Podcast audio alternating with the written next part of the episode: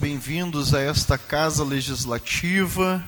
Quero cumprimentar aqui aos nobres colegas vereadores, o empossado hoje, então, líder de governo, Luciano Batistello, a nossa comunidade que se faz presente, a todos que nos assistem via web, aos servidores desta casa que muitos contribuem para que a casa dê seguimento aos trabalhos legislativos. Vamos iniciar então a nossa sessão plenária ordinária do dia 12 de nove de 2023. Vou passar a palavra aqui ao nobre colega vereador Sandro Severo para fazer aqui a leitura da nossa agenda legislativa. Por gentileza, vereador Sandro Severo. Apreciação e votação da ata de número 33, barra 2023, da sessão ordinária de número 32, barra 2023.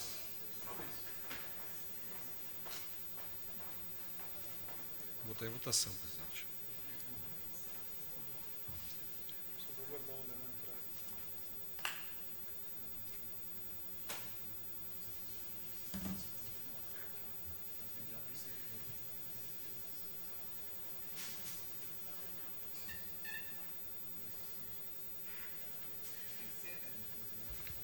Em discussão a ata. Em votação.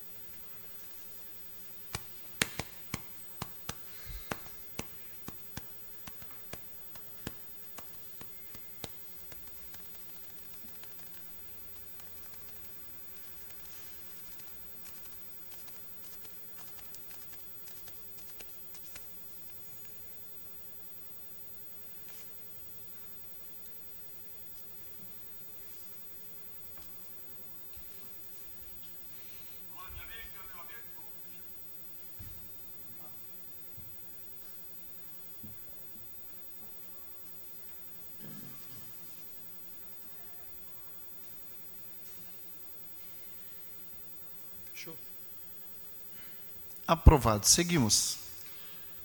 Correspondências recebidas. Ofício número 304, barra 2023, da Metrosul, em resposta ao ofício número 541, barra 2023, desta casa. Ofício 23, 265, barra 2023, da Metrosul, em resposta ao ofício 516, de 2023, dessa casa. Ofício do DRE número 1752, barra 2023, da Secretaria Estadual de Saúde em resposta ao ofício desta casa, de número 554/2023. Ofício 1496 de 2023 do Ministério do Transporte em resposta ao ofício número 328/2023 dessa casa. Ofício número 4271/2023 da Câmara Municipal de Porto Alegre em registro ao ofício número 566/2023 dessa casa e o termos de posse de vice-presidente e primeiro secretário do vereador Francisco Alves e Milene Alves Xeredia, respectivamente, representando a Câmara Municipal junto ao juízo da vara criminal da comarca de Esteio, na qualidade de membros da diretoria do Conselho de Comunidade do município perante o Tribunal de Justiça do Estado Gaúcho. Projeto do Executivo de número 244/2023, que altera a Lei Municipal número 8003 de 22 de dezembro de 2021 e que estabelece forma de critério para a escolha de diretor e vice-diretor das escolas da Rede Municipal de Educação de Esteio. Projeto de Lei do Executivo de número 245/2023, que autoriza a contratação por tempo determinado para atender necessidade temporária de excepcional interesse público para a função de cozinheiro da Fundação de Saúde Pública São Camilo Projeto de lei do Executivo de número 246-2023, que denomina o skate park da Praça Coração de Maria, autoria do Poder Executivo Municipal. Projeto de lei do Executivo de número 247-2023, que autoriza a abertura de crédito especial na administração direta do município de Esteio, no exercício, para o exercício 2023. Projeto de lei do Executivo de número 248-2023, que institui a Semana Municipal do Brincar e da outras providências. Projeto de lei do Executivo de número 249 que autoriza a abertura de crédito suplementar no orçamento da administração direta do município de Esteio, projeto de lei do Executivo número 250 2023, que autoriza a abertura de crédito no orçamento da administração indireta do município de Esteio, proposta lei orgânica de número 01 2023, que altera a lei orgânica do município de Esteio e dá outras providências. São esses os requerimentos projetos. Muito obrigado, vereador Sandro Severo. Passamos então agora à apresentação dos pedidos de providência encaminhados aqui pelos nobres colegas vereadores. Pedido de providência de autoria do gabinete do vereador Luciano Batistello, pela bancada do MDB, pedido de providência de números 1088, 1114 de 2023. Em discussão, os pedidos de providência do nobre colega vereador Luciano Batistello. Seguimos. Pedido de providência de autoria do gabinete do vereador Francisco Alves, pela bancada do PL. Pedido de providência de número 1089, 1090, 1091, 1092, 1093 de 2023. Em discussão, os pedidos de providência encaminhados pelo nobre colega vereador Francisco Alves. Seguimos. Pedido de providência do gabinete do vereador Cristiano Coutinho, pela bancada do MDB. Pedido de providência de 1094, barra 2023. 1095. 1094 e 1095. 1094 e 1095, desculpe, presidente. Em discussão, os pedidos de providência deste vereador Cristiano Coutinho. Seguimos. Pedido de providência de autoria do vereador Santos Severo pela bancada do PSB. Pedido de providência de número 1096, 1099, 11002 de 2023. Em discussão, os pedidos de providência encaminhados pelo nobre colega vereador Sandro Severo. Seguimos. Pedido de providência autoria do gabinete do vereador Léo Damer pela bancada do PT. Pedido de providência de número 1097, 1098, 11000, 11001, 11.003 de 2023. Só. 11.103. Na verdade, não é 11 mil, é 1103, Ah, 1104, 1101, 1102, Perfeito, 1113 e 1104. Comprar o óculos. É isso aí. É, em discussão, então, os pedidos de providência de autoria do nobre colega vereador Léo Damer. Seguimos. Pedido de providência de autoria do gabinete do vereador Gilmar Rinaldi, de, da bancada do PT. Pedido de providência de 1.104, 2023. Em discussão, pedido de providência de autoria do nobre colega vereador Gilmar Rinaldi. Seguimos. Pedido de providência do gabinete da vereadora Fernanda Fernandes, pela bancada progressista. Pedido de providência de número 1105, 1106, de 2023. Em discussão, os pedidos de providências encaminhados aqui pela nobre colega vereadora Fernanda Fernandes. Seguimos. Pedido de providência de autoria do gabinete do vereador Jorge Elias, pela bancada progressista. Pedido de providência de número 1107, 1108, 1109 e 1110 de 2023. Em discussão, os pedidos de providência encaminhados pelo nobre colega vereador Jorge Elias. Seguimos. Pedido de providência de autoria do gabinete do vereador Marcelo Coxo, pela bancada do PSB. Pedido de providência de número 1111, barra 2023. Em discussão, pedido de providência encaminhado pelo nobre colega vereador Marcelo Corros. Seguimos. Pedido de providência de autoria do gabinete do vereador Fernando Luz, pela bancada progressista, de número 1112 e 1113 de 2023. Em discussão, os pedidos de providência encaminhados pelo nobre colega vereador Fernando Luz. Passamos agora, então, à apresentação e votação das demais proposições. Vereador Sandro Severo. Requerimento de urgência excepcional de número 13 mil, desculpa, 13 barra 2023, da Secretaria Requerimento Excepcional do Projeto de Urgência aos vereadores líderes de partidos que abaixo subscrevem requerem, após cumpridas as formalidades regimentais e ouvido do plenário, seja dado regime de urgência excepcional aos seguintes projetos. Projeto de Lei Executivo de número 249 barra 2023, que autoriza a abertura de crédito suplementar no orçamento da administração direta do município de Esteio, e o projeto de lei de número 250/2023, que autoriza a abertura de crédito especial no orçamento da administração indireta do município de Esteio. Em discussão, então, os requerimentos aqui citados pelo nobre colega vereador de urgência excepcional de número 13/2023. Em votação.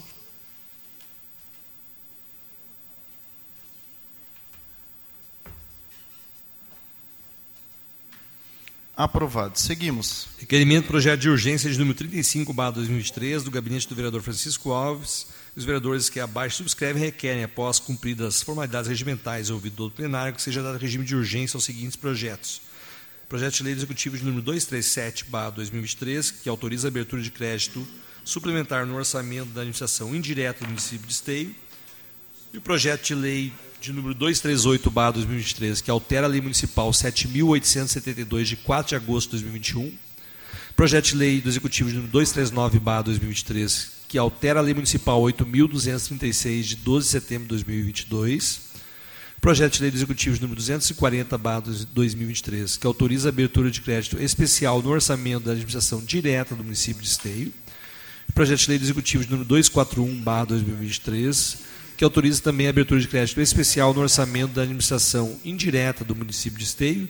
E, por fim, o projeto de lei do Executivo de número 242/2023, que também autoriza a abertura de crédito suplementar no orçamento da administração indireta do município de Esteio. Em discussão, então, o requerimento de projeto de urgência de número 35, barra 2023. Em votação.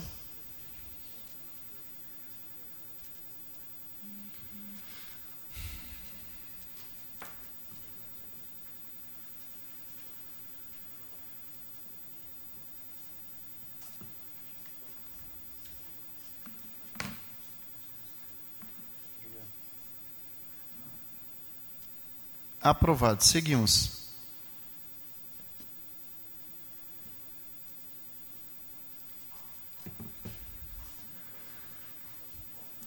Pedido de informação de número 375-2023 do gabinete do vereador Léo Damer, pela bancada do PT, que encaminha ao Poder Executivo pedido que informe se o município possui projeto para identificação de bacias de contenção ao longo do arroio Sapucaia, principalmente nas áreas entre a rua Manuel dos Santos e, a, e o residencial Parque Sabiá, no bairro Três Marias. Em discussão, o pedido de informação de número 375-2023, de autoria do nobre colega vereador Léo Damer. Em votação.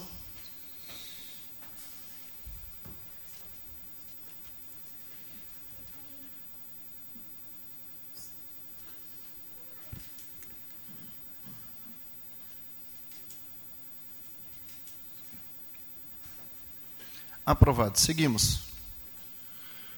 Projeto, desculpa, pedido de informação de número 376/2023 do gabinete do vereador Léo Damer pela bancada do PT. Se encaminha o Poder Executivo pedido que, eh, para que informe a possibilidade da Prefeitura buscar financiamento junto ao governo federal e aos órgãos internacionais para sustentar a unidade de refugiados internacionais e liberar mais de um milhão em recursos livres do município para serem aplicados em situações emergenciais sofridas pelos cidadãos esteenses. Em discussão, o pedido de informação de número 376-2023, de autoria do nobre colega vereador Léo Damer. Com a palavra, o vereador Léo Damer. Senhor presidente, colegas vereadores, comunidade que nos acompanha, é, e assiste essa sessão também pela internet, nós estamos fazendo esse pedido de informação, até porque nós estamos discutindo as prioridades do orçamento da nossa cidade. Nós tivemos aprovação semana passada da LDO, da Lei de Diretrizes, e teremos ainda que discutir a lei orçamentária. Portanto, ajustar o orçamento para o ano que vem. E neste momento, o debate que nós precisamos fazer na cidade é prioridade. O que, que é prioridade. E eu levanto este assunto porque nós temos gravado no orçamento para o ano que vem, do recurso livre, do recurso próprio do nosso orçamento, mais de um milhão para a unidade de refugiados. Para venezuelanos ou mesmo pessoas de outras nacionalidades que queiram ou que precisem né, vir para, estejam numa situação internacional. Nós queremos que a Prefeitura de Esteio busque financiamento internacional para ações desse tipo. Porque o problema na Venezuela ou em qualquer outro país é um problema internacional e deve ser financiado pela ONU, pela Unesco ou mesmo uma rubrica do governo federal. Pensamos que um milhão do nosso orçamento, considerando a situação que nós estamos vivendo depois de uma enchente, é muito dinheiro. Para a gente ter uma noção disso, nós, depois de muita discussão e muita briga aqui, conseguimos gravar no orçamento do ano que vem que não tinha, que não tinha. Por exemplo, limpeza de arroz tinha apenas 100 reais depois de muita briga e muito debate entre nós mesmos aqui, um milhão e meio para o combate às enchentes. Ora, um milhão e meio para combate às enchentes, nós temos um milhão para uma unidade de refugiados. E aí eu, eu para este debate, vereadores, eu fiz até uma pesquisa. A palavra refugiados, o termo refugiados, ele se aplica a uma pessoa que tem que sair do seu país por uma situação de perseguição, guerra, questões geopolíticas, mas também questões ambientais. E a palavra refugiado, inclusive, pode ser usada por uma questão ambiental dentro do país. Portanto, não é um erro dizer que nós temos refugiados em esteio. Não é um erro, não é uma forçação. Nós temos refugiados, sim, pessoas da rua Uruguai, da rua Teodomiro, da rua São José, que hoje tiveram que sair de casa e estão na casa de parentes ou vivendo de aluguel. Nós temos pessoas que foram forçadas a sair de casa e não tiveram amparo da prefeitura em obras públicas, por exemplo, para limpar arroio, para limpar uh, redes de esgoto, para fazer bacias de contenção, para fazer alargamento de pontes, para fazer obras públicas, para que essas pessoas possam viver em paz na, na sua casa. Nós não somos contra vir refugiados de qualquer outro país mas pensamos que esse, trazer venezuelanos para Esteio, que se faça com o dinheiro da Unesco, da ONU, do governo federal, que Esteio aplique 100 mil, 200 mil, mas não um milhão. Porque é um milhão para uma unidade de refugiados e um milhão e meio só para combate às enchentes do ano que vem, que é nada. Um milhão e meio dá para fazer o alargamento de uma ponte, talvez meia bacia, não vai resolver nada. Nós precisamos de mais recursos para atender os refugiados de esteio, aquelas pessoas que tiveram que sair da sua casa e não voltaram ainda por conta da enchente. Então, penso que nós deveríamos rediscutir as prioridades do nosso orçamento. Muito obrigado, vereador. Em votação, quero cumprimentar aqui o senhor Rodrigo Agliardi de Oliveira, que é capitão do Exército, faz presente hoje aqui. Nosso secretário de Urbanismo, Adriano Coutinho. Pessoal do Lions, abrilhantando aqui hoje a sessão.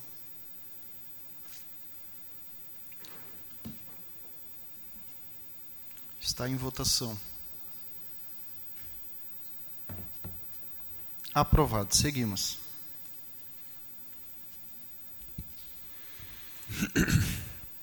Pedido de informação de número 377-2023 do gabinete do vereador Gilmar Reinaldi, pela bancada do PT, seja encaminhado ofício ao senhor prefeito solicitando informações sobre limpeza de redes de drenagem fluvial, conforme segue. Está prevista a limpeza das redes fluviais da rua Rio Grande, no trecho entre a esquina com a Rua Érico Veríssimo até a rótula com a Avenida Brasil, nas proximidades da Praça Céu e Residencial Pôr do Sol. Há previsão de data de início da referida limpeza. Está prevista a limpeza das redes pluviais na Vila Nova. Há previsão de data de início de, da referida limpeza. Está prevista a limpeza das redes fluviais na Vila Navegantes e se há previsão de data de início da referida limpeza. Em discussão, então, pedido de informação de número 377, encaminhado aqui pelo nobre colega vereador Gilmar Rinaldi. Em votação.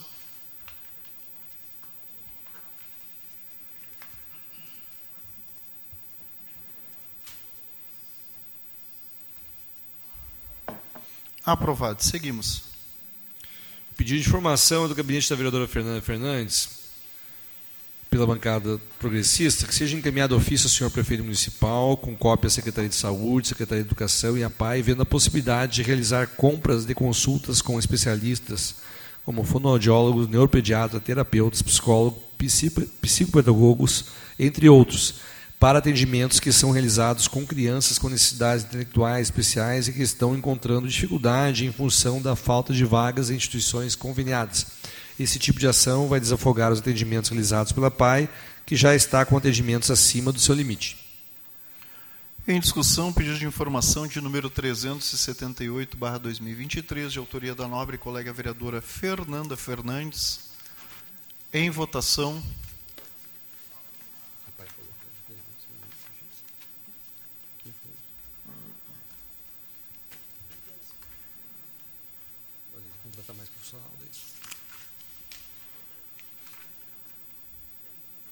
Aprovado. Seguimos.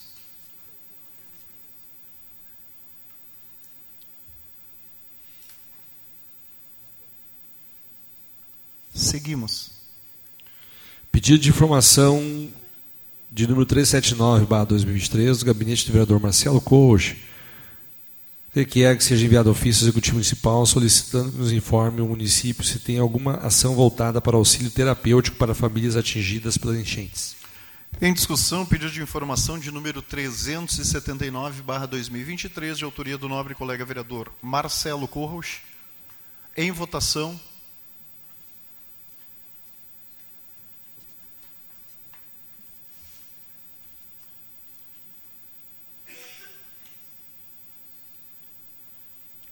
Vereador Léo.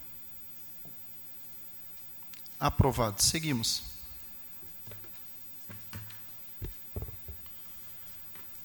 Senhor vereadores, pedido de informação de número 380, barra 2023, do gabinete do vereador Santos Severo, que seja encaminhado uh, a solicitação de viabilidade e ampliação das vagas de estacionamento prioritário em nosso município. Atualmente, essas vagas são destinadas apenas para deficientes físicos e idosos, no entanto, de acordo com as leis já existentes, é necessário que essas vagas também sejam estendidas também para as pessoas portadoras do transtorno do espectro autista. Em discussão, pedido de informação de número 380-2023, de autoria do nobre colega vereador Sandro Severo. Em votação.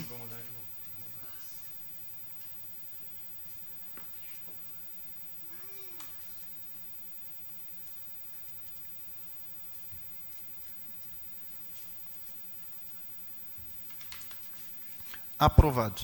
Seguimos.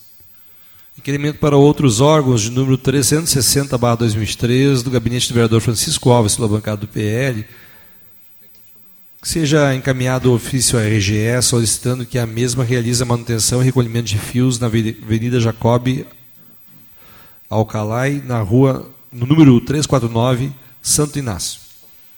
Em discussão, o pedido, pedido não, o requerimento para outros órgãos de autoria do nobre colega vereador Francisco Alves, em votação.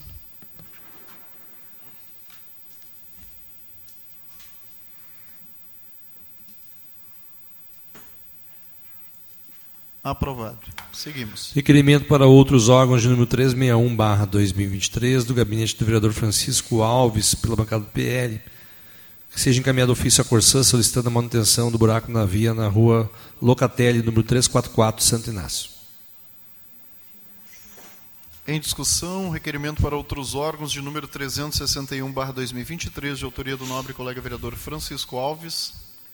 Em votação.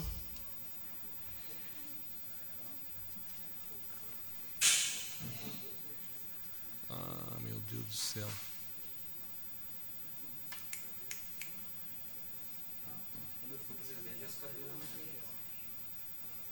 Tem que dar uma revisão.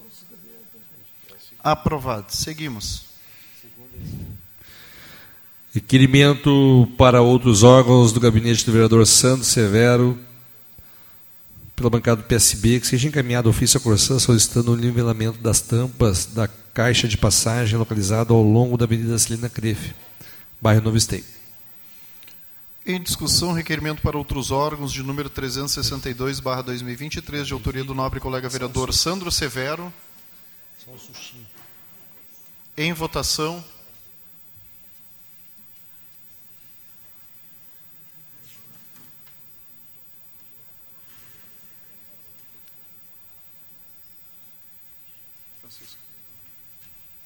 Aprovado. Seguimos.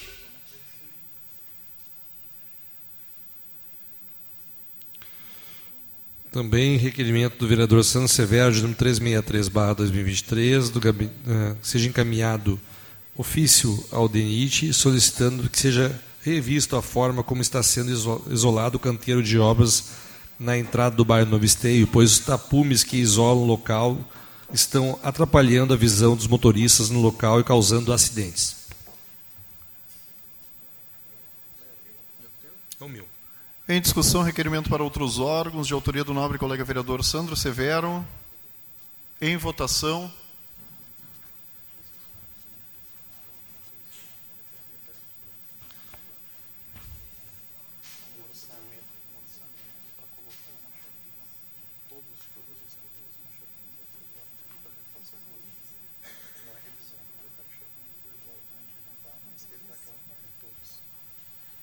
Aprovado. Seguimos.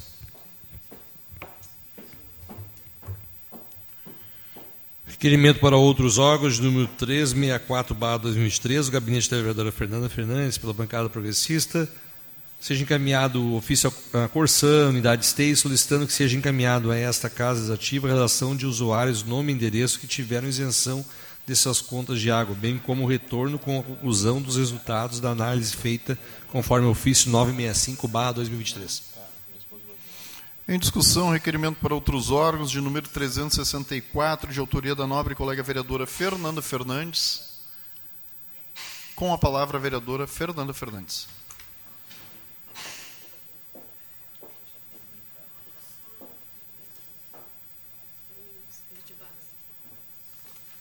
Depois traz de volta, não tem como ler isso.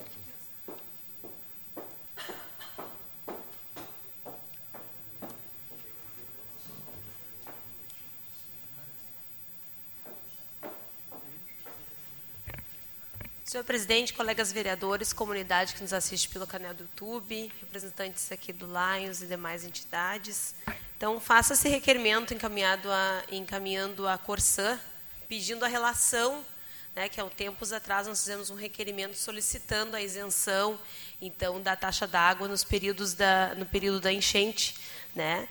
E tivemos um retorno falando tudo e coisa nenhuma, né? Então agora eu tô uh, e foi esse ofício com o número 965 de 2023 que não ficou claro, eles falam em número de usuários, enfim, mas até agora a gente não sabe quem foi isento, se foi isento, então eu estou pedindo eles falam ali uma relação de 300 e poucas pessoas, então eu quero uh, a relação dessas pessoas, né? Em quais endereços que foram isentos, então. Porque até agora a gente não ouviu nem ninguém uh, falar que foi beneficiado com, esse, com essa solicitação que a gente pediu, muitos vereadores aqui pediram, uh, também pedimos, tivemos a força do, dos deputados também pedindo isso diretamente à Corsã e até agora não tivemos nenhum retorno. Então, por isso que eu peço que eles esclareçam esse, esse ofício e também mandem essa relação. Obrigada. Muito obrigado, vereadora. Em votação, então, requerimento para outros órgãos. De número 364.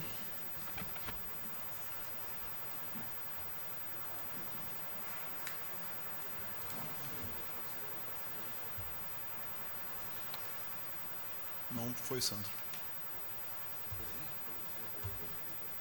Aprovado. Seguimos.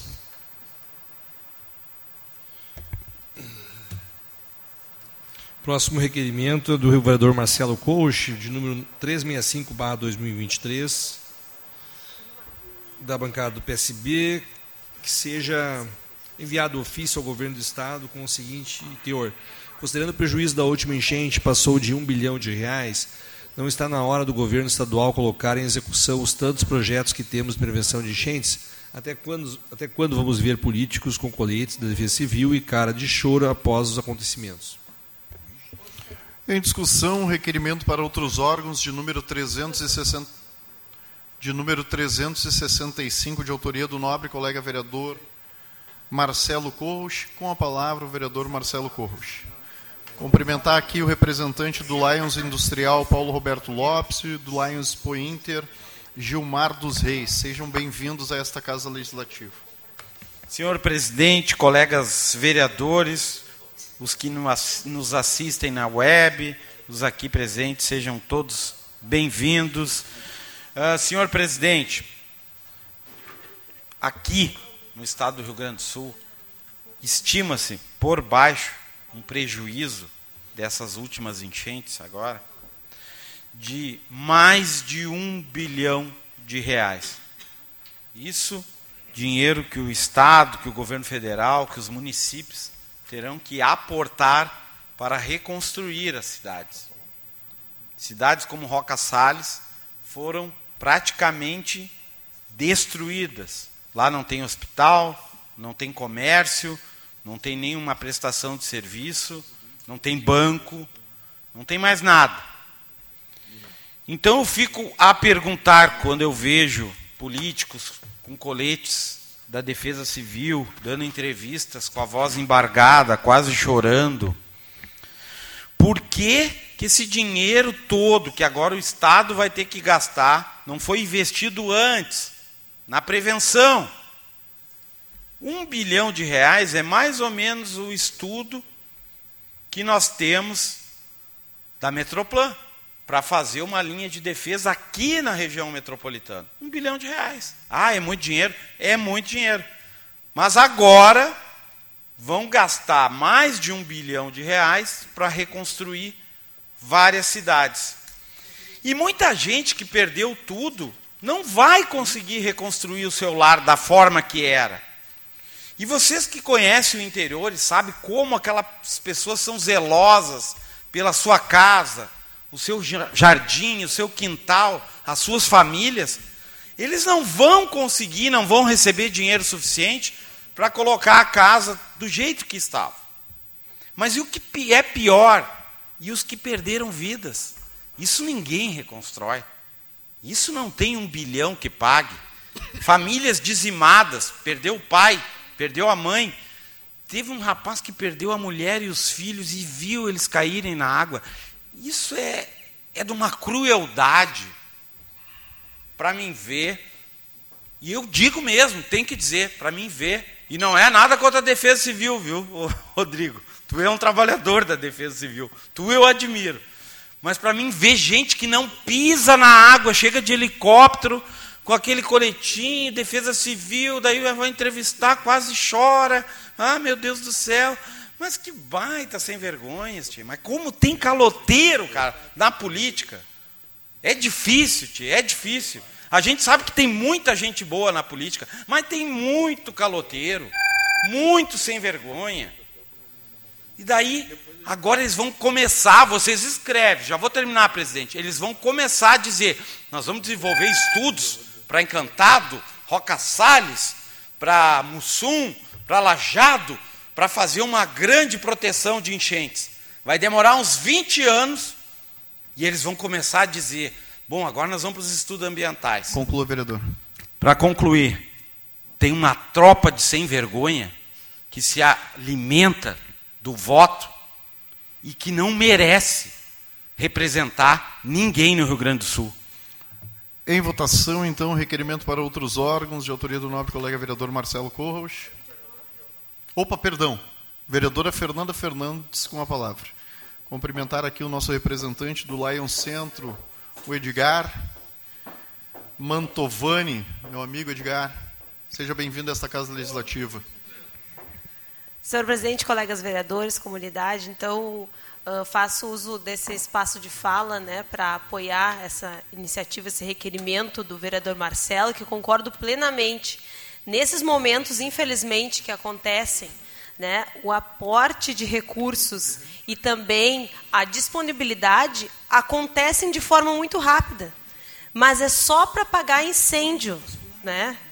Uh, mas por que já não pegam este aporte de recurso ou solicitam mais para executar as obras e colocar em prática os estudos que já têm pronto? Já estão prontos, inclusive daquela região, porque a Metroplan tem estudos aqui para a região metropolitana, mas também tem outros, inclusive nós recebemos, quando nós fomos até lá, nós recebemos uh, um, um, folder, um, um documento, né, uns, um, um informativo, de, outros, de outras regiões do Estado que já existem estudos para inibir essas catástrofes, né? E sem falar, assim, cito mais uma vez, com todo respeito à defesa civil, e sabemos que uh, tem muitas pessoas da defesa civil que trabalham, mas a gente tem que repensar a defesa civil uh, estadual. Né? Porque nessa, a partir dessas catástrofes tem que acontecer para a gente poder ter um olhar, mas precisa ter uma coisa contínua e eficiente. Não adianta a gente não colocar uh, isso em prática. Por que já não aproveita, então, uh, a vinda do vice-presidente do Brasil aqui, o governador, o governador, inclusive, foi, uh, e não é uma crítica, é um comentário, que ele foi nas rede, na, na, na, em rede nacional e até discutiu com um jornalista, porque o jornalista perguntou para ele exatamente isso. Né? Por que, que não pensam antes, governador? E ele se ofendeu. Mas é isso, é isso. Por que, que não pensam antes? Né? Ah, tu está me culpando, até ele falou para o jornalista. Mas não é isso, ele está afirmando. Por que não pensam antes? Cada região tem as, as suas peculiaridades. Então, por que não dão um olhar mais crítico para aquilo e colocam as obras em prática? Então, é, é nesse sentido mesmo, de aproveitar que tem recursos aqui e pensar em obras efetivas e também remoção de famílias e também o fortalecimento uh, da defesa civil, Por exemplo, né, eu citei esses dias até conversando com uma pessoa, uh, quando aconteceu a catástrofe, né, que foi um, um, um acidente na Boate Kiss, não se movimentou e dali saiu uma lei de PPCI. Por que depois dessas catástrofes não pode sair uma lei que cada município, conforme a sua realidade, é obrigado a ter um plano de contingência? e também brigadas e também fortalecimento da defesa civil de cada município e também um plano de, de obras e execução das obras. É, a gente precisa repensar isso e tem que vir de cima para baixo para acontecer. É, então, apoie esse teu requerimento, Marcelo, e gostaria de assinar junto. Obrigada. Muito obrigado, vereador. Agora sim, então, em votação, requerimento para outros órgãos de número 365/2023, de autoria do nobre colega vereador Marcelo Corros.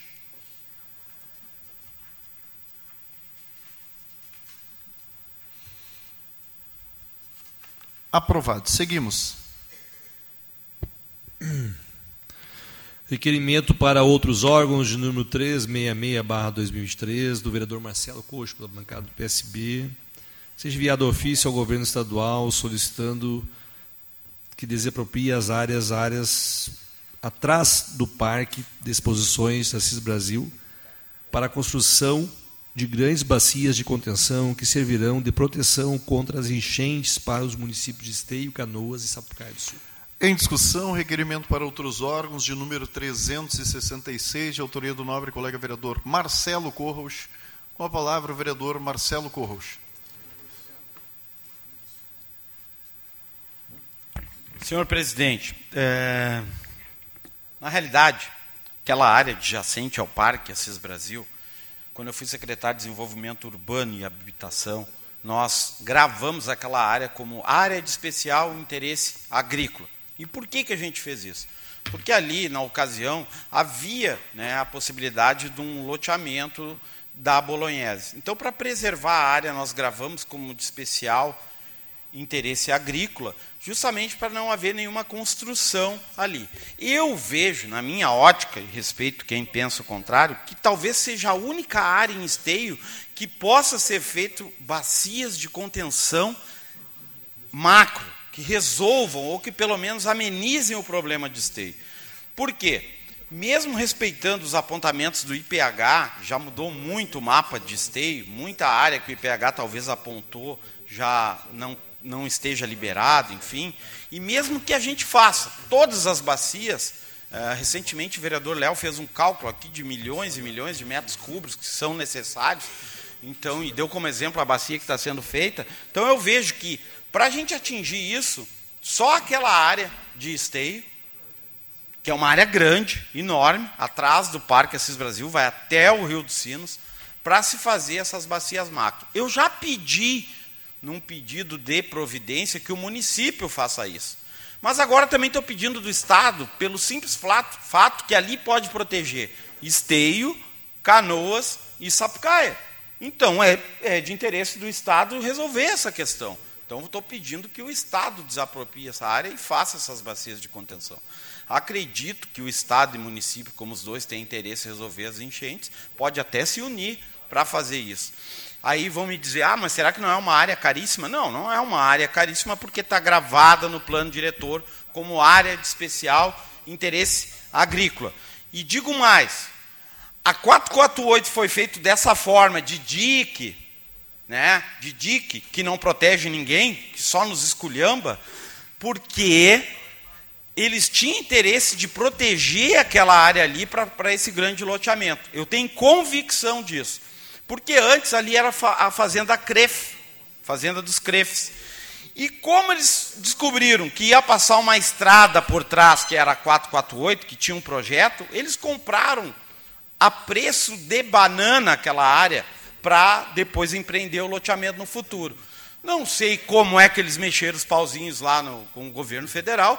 Ah, vamos fazer um dique protetor, porque eles pensavam em habitar toda aquela área ali. Hoje Esteio está, estaria com mais dois metros para cima abaixo d'água. Essa região central aqui não existiria, porque também ia ser atingida pelas enchentes. Mas, enfim, vamos de repente trabalhar nessa possibilidade de desapropriar e fazer grandes bacias de contenção ali. Já que se a gente ficar esperando por Canoas e outras cidades, eu acho que nós vamos ó, tomar muita água ainda, infelizmente. Muito obrigado, vereador Marcelo. Com a palavra o nobre colega vereador Léo Damer. Estão respeitando aqui os mais velhos, a idade, a idade, com a palavra o vereador Gilmar Rinaldi. Boa tarde, Cristiano, eh, demais parlamentares, vereadora Fernanda. Cumprimentar de forma muito carinhosa, muito especial aqui, os representantes dos Lions, do Rotary, cumprimentá-los por toda a solidariedade ao longo da história da cidade de Esteio e agora também pelo apoio né, dos nossos irmãos das demais regiões é, do Estado. Quero cumprimentar Marcelo por essa iniciativa e como tem um bom engenheiro aqui, opa, saiu. É, eu quero é, compartilhar, mas é, colaborar sim com o meu entendimento. Se nós fizermos a bacia abaixo da Presidente Vargas, abaixo dos trilhos do trem, toda a cidade vai alagar e depois vai ter a reservação. Então, o fundamental é que a gente siga o nosso plano de drenagem da cidade de Esteio. O da Metroplan prevê obras importantes né, no entorno da, do Parque de Exposições, mas nós precisamos, e a gente olhando, parece que não tem mais áreas em Esteio. Né? No plano de drenagem, no estudo técnico que foi feito pela URGS e pelo IH, IPH, hidrólogos engenheiros, tem algumas áreas próximas ao Três Marias, por exemplo, a área do lado do é, Verdes Campos, e do Parque do Sabiá tem 22 hectares e é uma área de APP, é uma área pública de preservação permanente. E na Estrada do Nazário, onde sai ali para Canoas, né, depois da Colmeia, ali quando dobra à direita, para quem conhece bem Esteio, sai ali para Canoas, ali tem mais 12 hectares também, fica atrás da usina de reciclagem, divisa com Esteio com Canoas também uma área de APP. Então é fundamental que o município de Esteio, que está fazendo obras importantes, o governo do Leonardo, mas não fez obras de prevenção de macro drenagem de enchentes e não dragou os arroios. É importante que siga o que está no plano, o que está dito no plano, que a gente faça a dragagem do arroio, que a gente faça as bacias de reservação nesta parte mais alta da cidade de Esteio.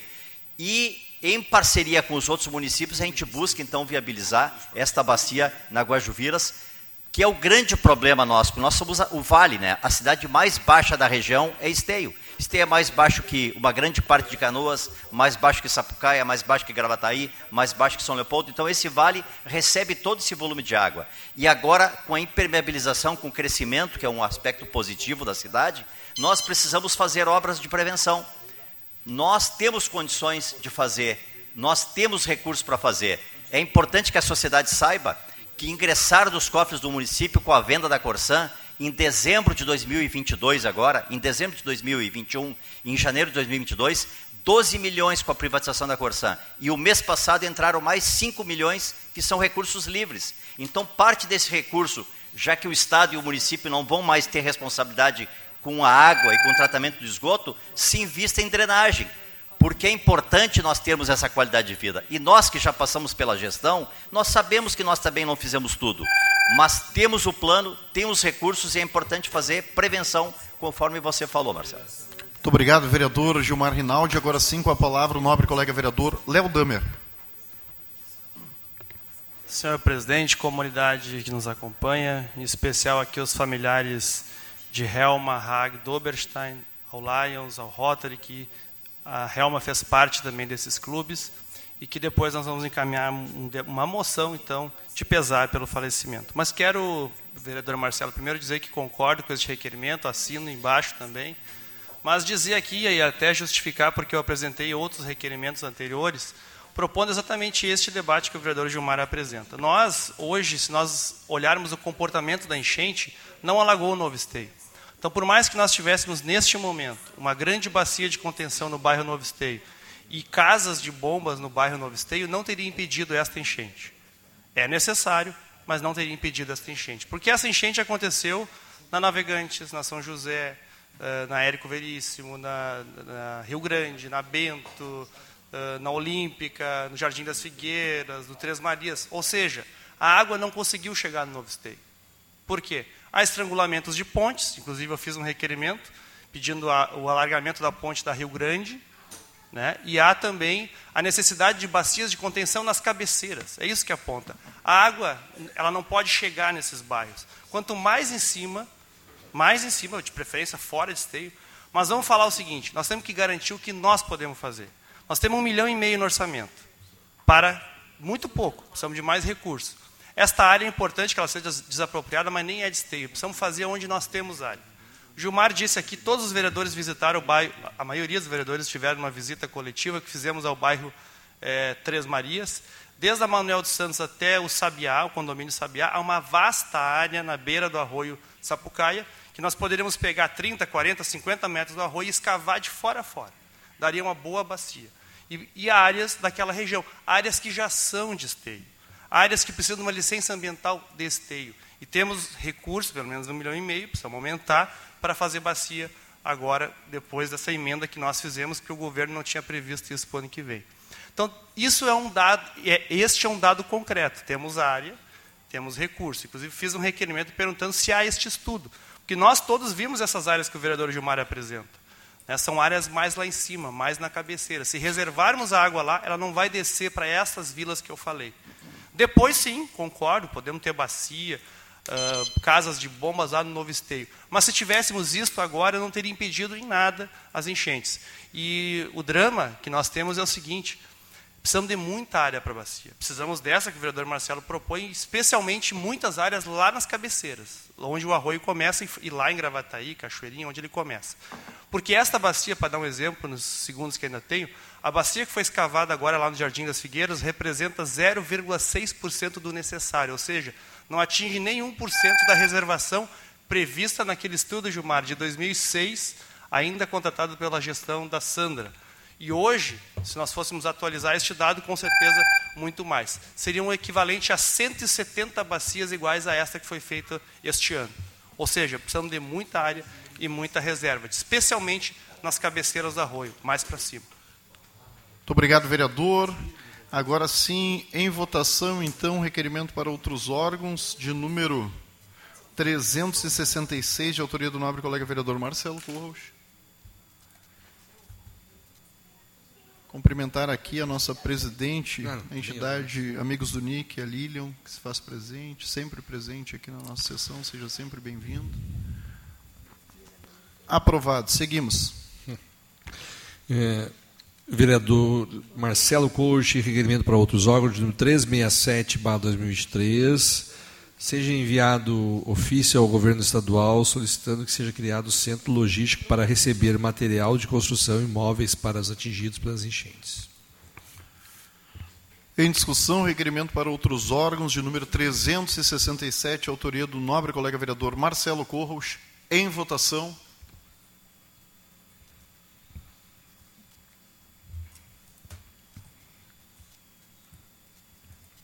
Aprovado. Seguimos. Também do vereador Marcelo Coach, encaminhamento do requerimento de número 366, 368, barra 2023, seja enviado ofício ao governo federal solicitando que o Ministério da Infraestrutura libere recursos para o Estado do Rio Grande do Sul, coloque em prática os projetos existentes de prevenção de enchentes. Em discussão, requerimento para outros órgãos de número 368, de autoria do nobre colega vereador Marcelo Corros. Com a palavra, o vereador Marcelo Corros.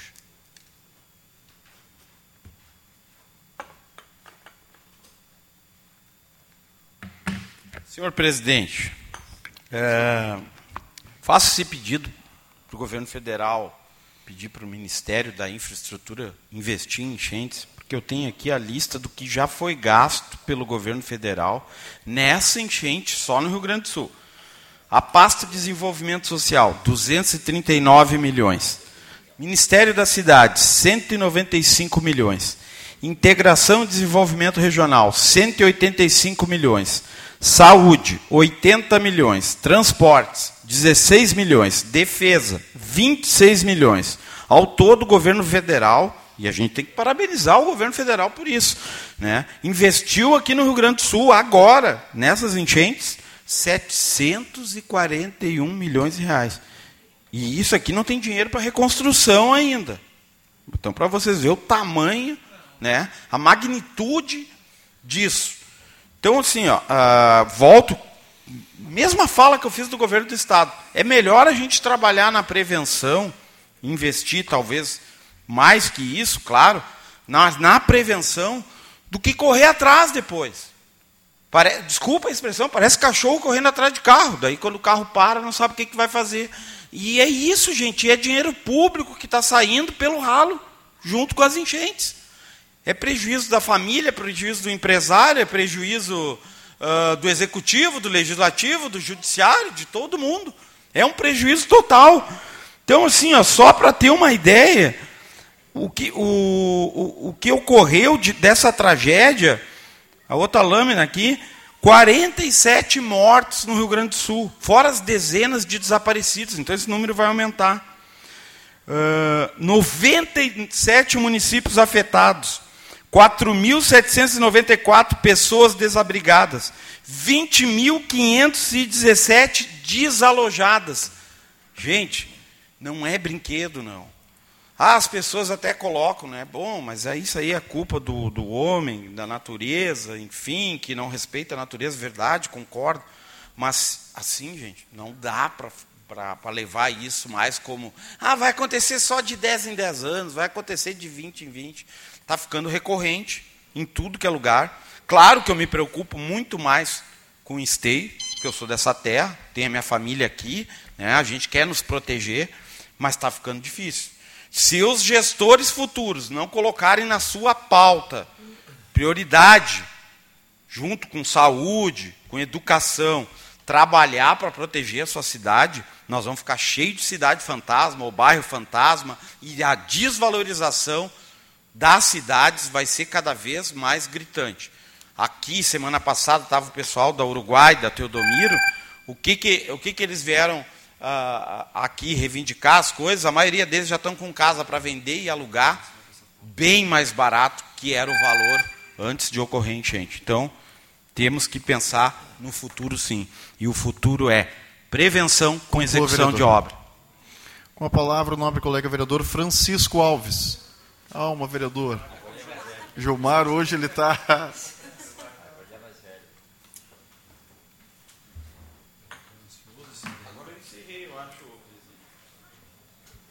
Gostaria de cumprimentar o presidente da casa, vereador Cristiano Coutinho, aos colegas vereadores, a vereadora Fernanda Fernandes, aos meus colegas de Lions, e aí eu falo dos três, depois eu nomino, ao Rodrigo, ao Zeca, Zeca Lobenstein, parece que foi na semana que nós estávamos no Lions e que a dona Elma fez a passagem. Eu não sabia. Então, meus sinceros sentimentos a essa família que ajudou a construir a história de Esteio.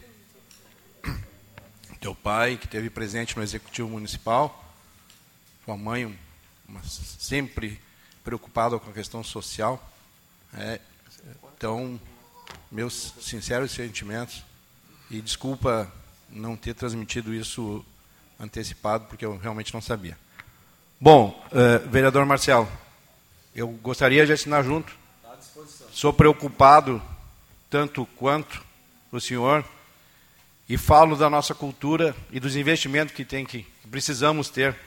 É, é, hoje, e eu acredito que precisamos investir muito em tecnologia porque as previsões terminam não acontecendo.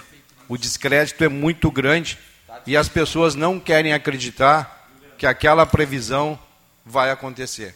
O senhor, com 83 anos, que perdeu a esposa agarrada nele, ele agarrado na grade, a água passou da, o aparelho respiratório da senhora, ela morreu agarrada nele e ele sobreviveu. E ele diz: abrir o comporta porque isso nunca aconteceu. E a gente sabe que abre comporta em Gravataí, que abre comporta aqui na Refap não tem comporta. Essas comportas são criadas né, pelas desculpas das pessoas que não querem acreditar nas previsões. Mas as previsões, elas não são precisas. E muito mais não acontece do que acontece. Então nós precisamos desenvolver. Sim, e a maior perda, né, o investimento sim na tecnologia e a maior perda são as pessoas. É, não tem como mensurar para uma família né, a morte a passagem dessas pessoas que estavam, na grande maioria, com saúde, vitalidade, fazendo parte de uma estrutura familiar.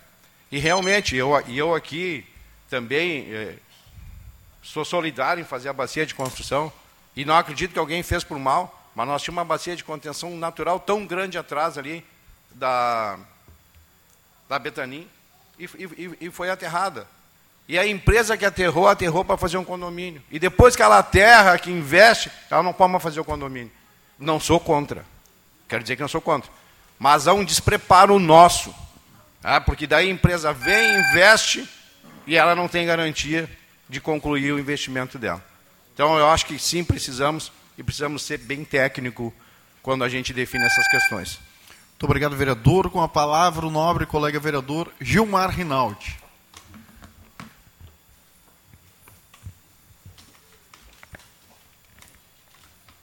Prezados colegas, demais pessoas que assistem à sessão, nós estamos insistindo nesse diálogo porque a mudança climática e a nossa geografia e também das demais cidades, a gente percebe que ao longo do tempo, nós como seres humanos ou nós como gestores, permitimos que as pessoas ocupassem um metro, dois metros, cinco metros dos arroios. É bom que todos saibam e nós que já fomos da gestão, né, Marcelo e Léo, sabemos muito que nenhum cidadão liga água e a luz morando aqui na Navegantes, na São José ou aqui na rua, na rua Uruguai. Ninguém liga água e a luz, os órgãos, as concessionárias não ligam se não tiver autorização do prefeito ou do secretário de habitação. Então o cidadão é culpado de lá e o gestor mais culpado ainda por não ter dito, não, aí tu não pode ocupar aí tu não pode construir.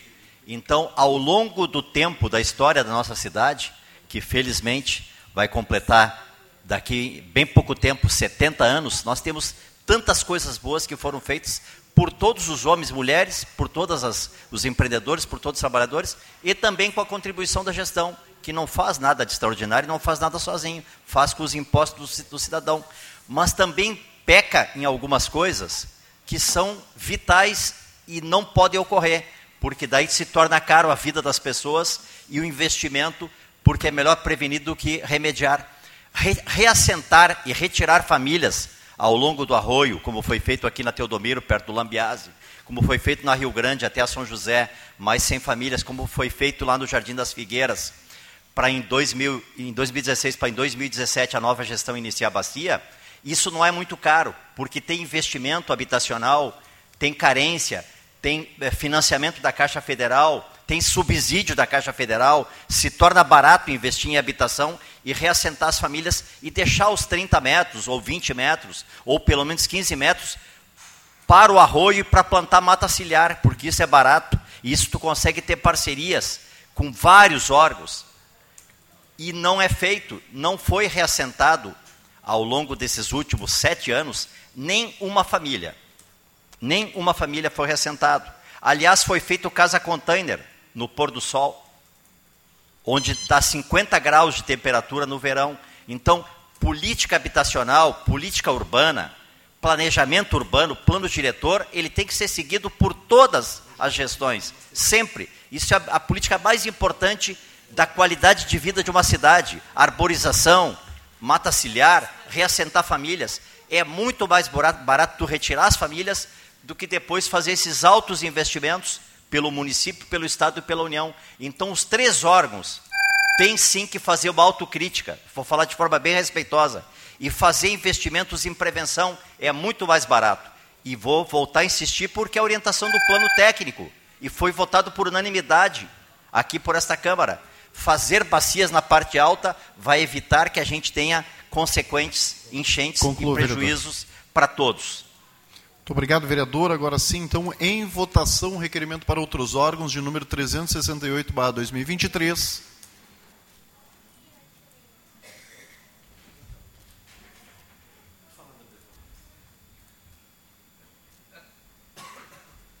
Aprovado. Seguimos.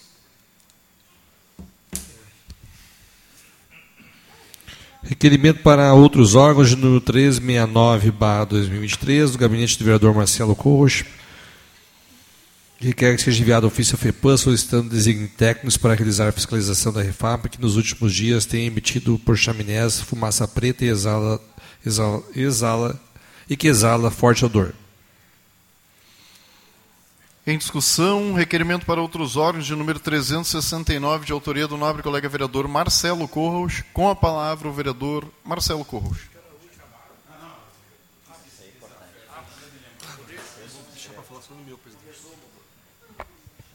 Uh, senhor presidente, capítulo Petrobras agora. Eu vou te contar. É, é de cair os buteados do bolso, como diz o gaúcho.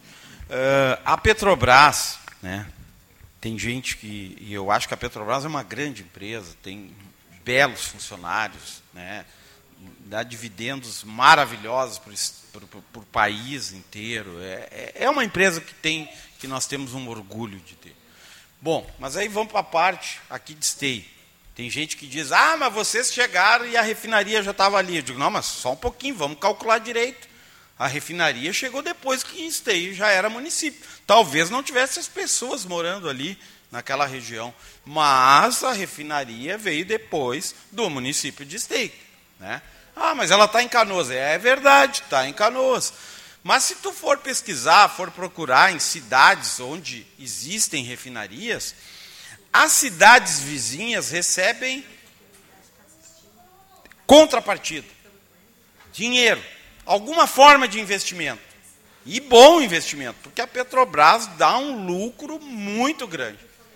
Então eu pergunto, por que que Esteio tem que ser a azarada da vez que não recebe uma contrapartida decente? Um investimento no Hospital São Camilo. Eu descobri que uma vez eles foram, a refinaria Pasqualini fez uma doação para um hospital lá em Santa Maria. Vai ver que a fumaça chega lá em Santa Maria, né? Aí os caras, não, vamos ajudar vocês, mas não ajuda o São Camilo. Amanhã nós temos uma pauta que o, o, o vereador, colega Gilmar, conseguiu com a Petrobras e respeitosamente, claro que eu vou lá, mas vamos, vamos tentar ver se a gente consegue sensibilizar. Não estou muito otimista. Ser bem sincero, não estou muito otimista, porque acho que a gente precisa de uma força maior para cobrar da Petrobras, inclusive com uma força judicial para cobrar da Petrobras essas contrapartidas. Mas o que me irrita nessa questão não é tanto só a Petrobras, é a FEPAM, né, que é um órgão fiscalizador que se tu, Carlos, for montar uma empresa, eles vão achar algum problema para tu não abrir a tua empresa. Deus o livre empreendedor querer fazer alguma coisa. A FEPAM vai lá e vai achar, olha, aqui tinha um sapo pré-histórico e não dá para fazer nada aqui. Né? A SEMA, que é outra coisinha também, né? que quando o empresário quer fazer alguma coisa, eles acham algo para o cara ir para Santa Catarina. Não, Rio Grande do Sul não, vai para Santa Catarina, que aqui nós temos que preservar tudo. Né? Mas daí para proteger o cidadão de bem, ah, daí não, não, a Petrobras não espelhe fumaça tóxica, a Petrobras não espelhe um cheiro que quem mora em esteio não aguentava no final de semana, aí a Petrobras está habilitada a fazer tudo. Né? Então, é, é, triste, gente, mas eu vou continuar lutando. E amanhã nós vamos lá. Talvez não vamos ouvir a resposta que a gente quer, mas eles vão ouvir o que a gente sente. Muito obrigado, vereador. Com a palavra, o nobre colega vereador Fernando Luz.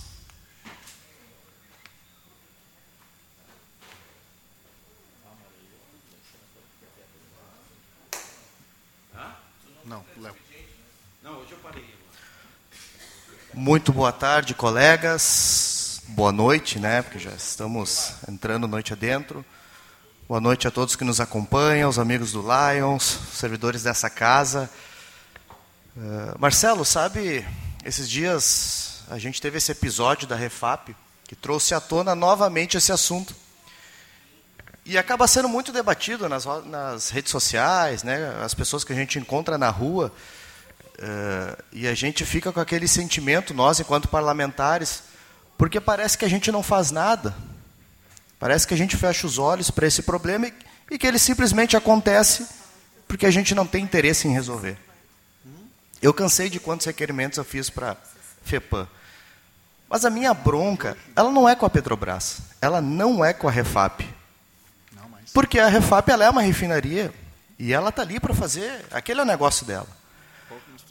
O que eu fico uh, não consigo compreender, honestamente, é o papel da FEPAM.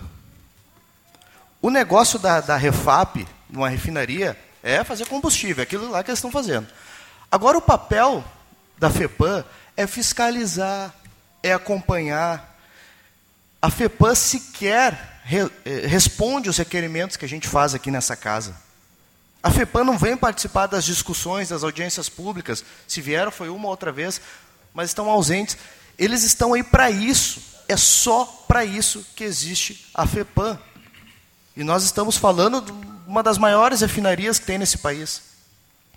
Então é muito triste, assim, eu acho que a gente tem que pensar assim, em procurar o judiciário, uh, outras instâncias. Né? Eu já fiz requerimento para a FEPAM, para o governo do Estado, para o Ministério Público, também o Ministério Público não, não vem nas discussões, nas audiências públicas que nós fizemos aqui também.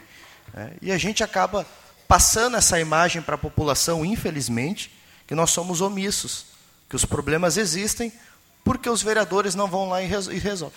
Né? E, e, e, vamos lá, a Refap ela não está nem dentro do território de esteio, né? ela está no município vizinho, e a gente acaba sofrendo com essas externalidades que uma refinaria uh, acaba causando. Né? A gente fica só com o lado ruim.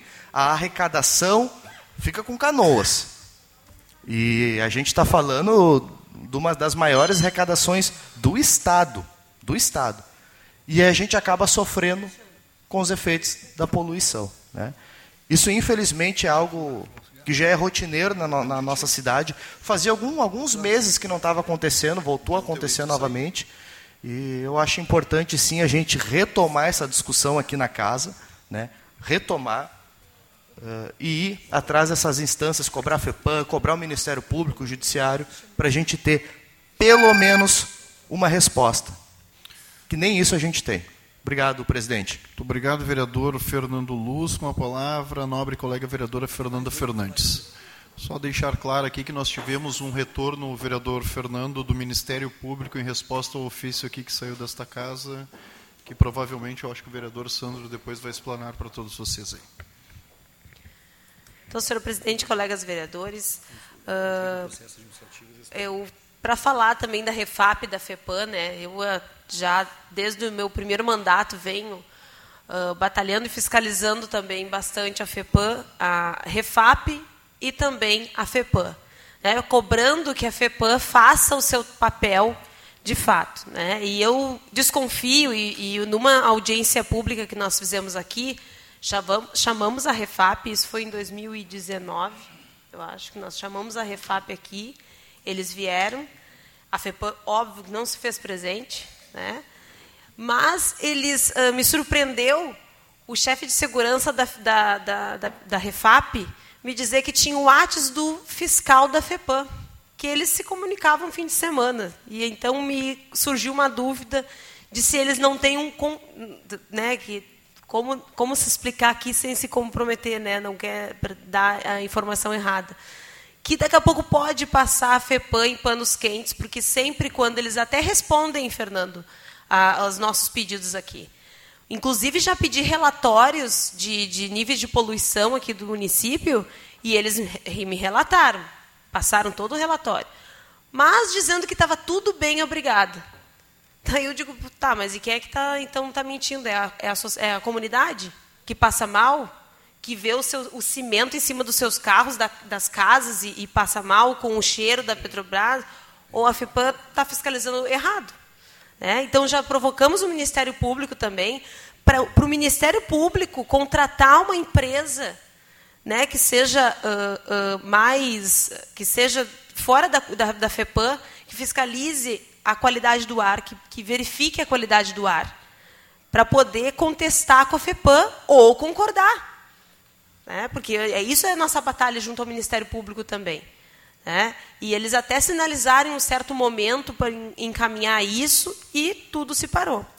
É, então a gente vai retomar sempre batalhando. Amanhã vamos lá na, na, na Refap, mesmo que tenha seja uh, uh, tempo perdido, mas nós vamos lá para mostrar que a gente está também fiscalizando e cobrando, ficando em cima que não é qualquer resposta que eles vão dizer aqui, tanto Refap como FEPAM, como Ministério Público, que nós vamos aceitar, porque quem ouve aqui a comunidade, quem acompanha aqui, quem vive o dia a dia de esteio, somos nós aqui, né, uh, a sociedade de esteio. Então a gente vai cobrar até o último quem tiver que cobrar. Obrigada. Obrigado, vereadora. Com a palavra o nobre colega vereador Léo Damer.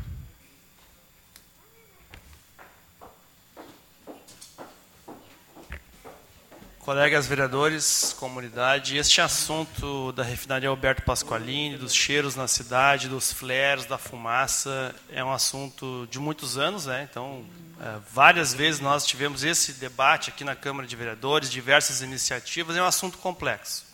Eu sou testemunha naquela ação coletiva que aquele grupo Esteio Sem Poluição, foi criado um grupo que entraram com uma ação coletiva, eu fui testemunha, houve uma audiência, inclusive.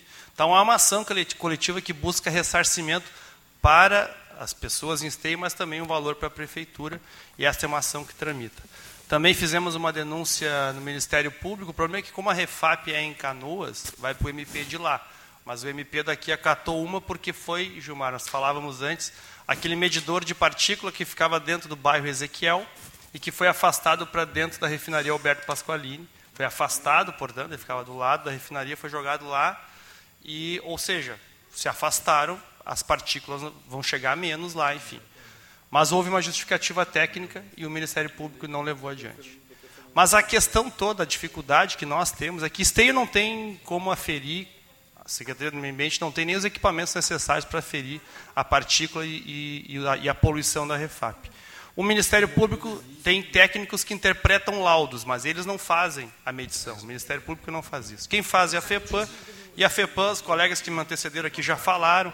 Eu lembro daquele escândalo da venda de sentenças ambientais dentro da FEPAM na gestão do Záquia. Então a FEPAM não dá para a gente confiar.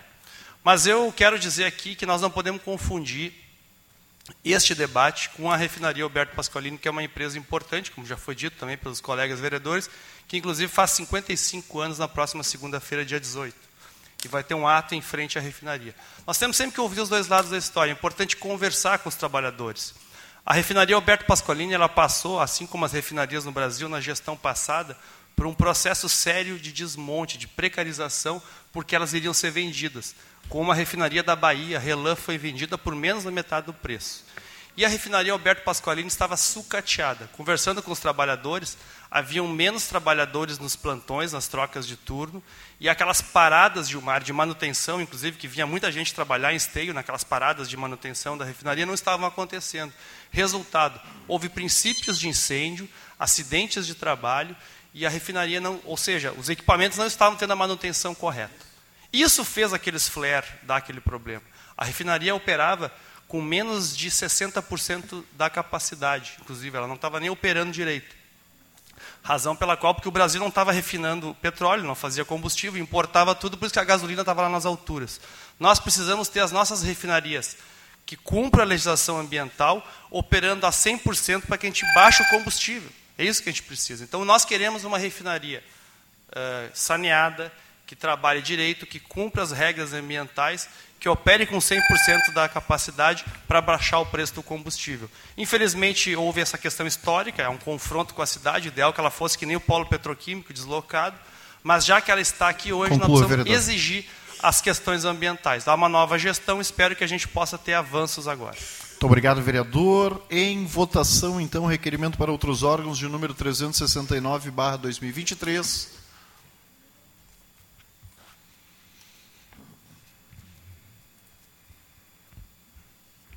Aprovado. Seguimos. Também requerimento do vereador Marcelo, de número 370, barra 2023, seja enviado ofício à SEMA solicitando que designe técnicos para realizar a fiscalização da Refap, que nos últimos dias tem emitido por suas chaminés fumaça preta que exala forte odor. Em discussão, requerimento para outros órgãos de número 370, barra 2023, de autoria do nobre colega vereador Marcelo Corros. Em votação.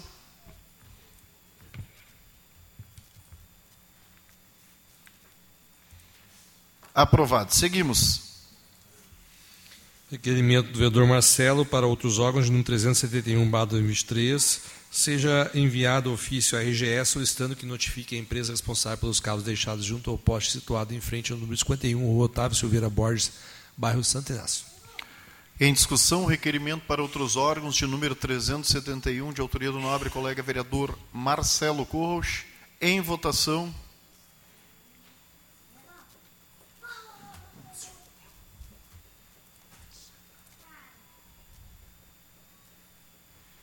Aprovado. Seguimos.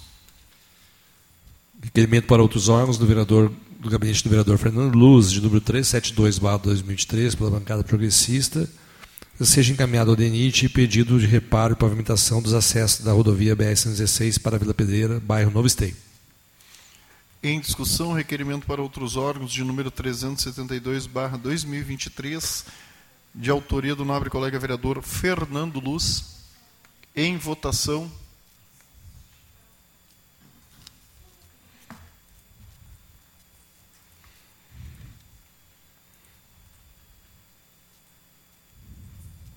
Aprovado. Seguimos.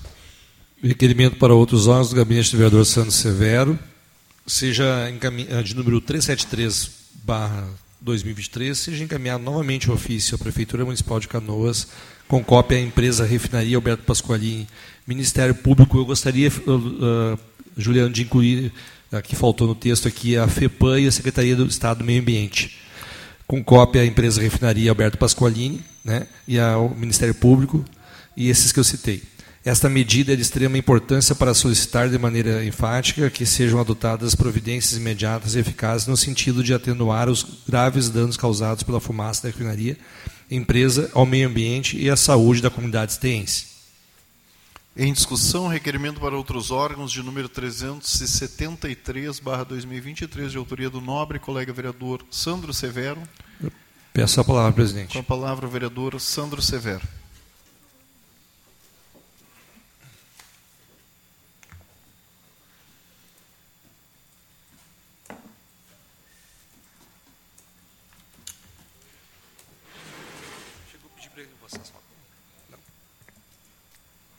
Até pedir para o Gabriel separar algumas fotos. Uh, quero reforçar aqui, o vereador Leodão falou, o vereador Marcelo falou também, a vereadora Fernanda falou, o vereador Fernando. É uma pauta importante, a gente deve tratar. Vereadores reúnem com dirigentes da Refap e cobram explicações sobre a emissão da fumaça. Isso é 2019, Correio do Povo, senhor. Posso passar as próximas, Vereadores se reúnem, cobram dirigentes da Refap e cobram explicações sobre as emissões da fumaça escura. Também Pode passar, não. Ministério Público será oficiado sobre a eliminação de intensa fumaça na chaminés. E foi encaminhado. Só para concluir aqui nessa, nessa, nessa fala, o Ministério Público, para a Ciência de Todos, que é uma, tal, uma pauta que pautou a semana toda, enviou uh, um requerimento, a gente entrou com um inquérito, um processo administrativo e retornou dando uh, como improcedente e dizendo o seguinte, vou resumir aqui o texto para dizer. Uh, realizados encaminhamentos descritos no relatório acima, passado pela FEPAM e o DAF, uh, ademais, conforme registrado, reduziram-se as reclamações significativamente, sendo que o primeiro semestre aportaram duas, isso é uma resposta agora de 18 de julho desse ano, tá? uma já arquivada e a segunda ainda é análise. Diante das informações trazidas, não se vislumbra a necessidade de prosseguimento do feito, já que as medidas estão sendo adotadas pela empresa, cabendo ao órgão licenciador seguir fiscalizando e acompanhando a execução da mesma. Ah, sendo assim, diante da atuação efetiva do NUCAM e conjunto com a FEPAM, a comunidade e a empresa investigada, não há necessidade do mesmo, por hora, de prosseguimentos do expediente. Diante do exposto, tendo revelado desnecessário uh, o ajuizamento da ação, a promoção desse agente é de que o sentido de arquivar o processo, 12 de julho de 2023. E aí tem outros, tem fotos relevantes que vão desde o debate que vem aqui, tratado por todos os vereadores. Aqui tem algumas fotos ali, como visto essa semana também, da chaminés, né? E a gente sabe dos efeitos que é causado isso, né, Marcelo? E a gente tem hoje problema respiratório de pessoas com problema respiratório grande hoje na cidade de Esteio. Isso não é um problema só da Refap, e daí não é nada contra os servidores, contra os profissionais que trabalham lá, assim, contra a operação da empresa e nem contra a Votorantim, moradores de esteio que sofrem com pó de cimento, mas é uma necessidade nossa de enquanto uh, vereadores, e aqui nessa casa é que a gente continua cobrando. Amanhã a gente tem uma visita à Refap, os vereadores estão todos convocados, convidados para ir. para a gente poder dar um retorno.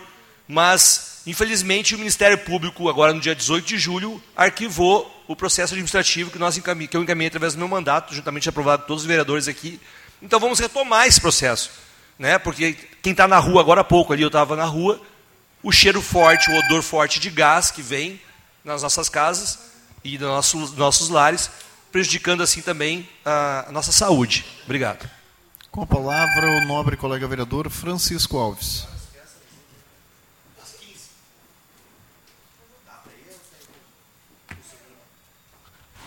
passaram nos gabinetes pedindo o registro dos vereadores hoje. Eu passei meu nome e meu. É o RG.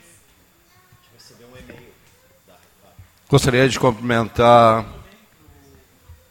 os servidores da casa, quem nos assiste via web, a Nick, do Amigos do Nick, a Lilian. É, a gente tem sempre preservar as fontes, né? E a Petrobras não é tão santinha quanto a gente pensa que é em relação aos funcionários. Tenho o sogro da minha filha, um vizinho que mora na frente da minha casa, e eles não podem falar abertamente o que, que acontece com a fumaça da Petrobras. Segundo informações deles, que trabalham em departamento técnicos, inclusive um desenvolvendo combustível, andou em todos os autódromos do Brasil, é o subproduto que eles não conseguem industrializar, por qualquer motivo que seja, eles têm que queimar. E quando queima o subproduto, sai essa fumaça preta. E quando tem muita queima, eles não conseguem queimar todo o gás, o gás termina saindo para a atmosfera. Quando a pressão atmosférica está muito pesada, é evidente fica tudo para nós aqui e não se dissipa nada. E a Petrobras, né, foi falado pelo vereador que me antecedeu aqui, ela tem 55 anos. Nós tivemos um governo de quatro anos. E a culpa é do governo de quatro anos que a Petrobras continua né, largando para nós todo esse lixo né, que para eles não serve, para a indústria não serve, para o comércio não serve, mas para nós nós temos que, que, temos que engolir. Eu acredito sim, a gente deve ir na Petrobras amanhã, a gente deve sim continuar brigando, lutando, é porque é o futuro dos nossos netos, os nossos filhos já estão acostumado, mas a gente precisa lutar, lutar por um futuro melhor. Com a palavra o vereador Gilmar Rinaldi.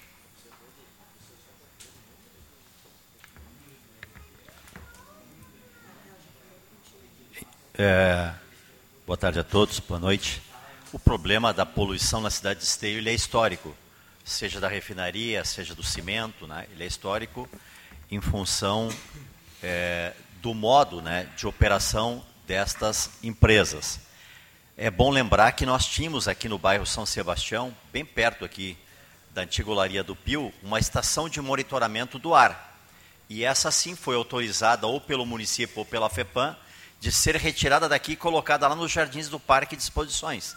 Nos tirou um modo de prova, para a gente provar para o Ministério Público, provar para a FEPAM, provar para a refinaria que a poluição ela é permanente aqui. Mas nós vamos tentar no diálogo amanhã, tentar na via administrativa. Se nós não conseguirmos, nós vamos ter que produzir prova. E eu entendo que nós devemos seguir alguns caminhos que, infelizmente, vão ser longos.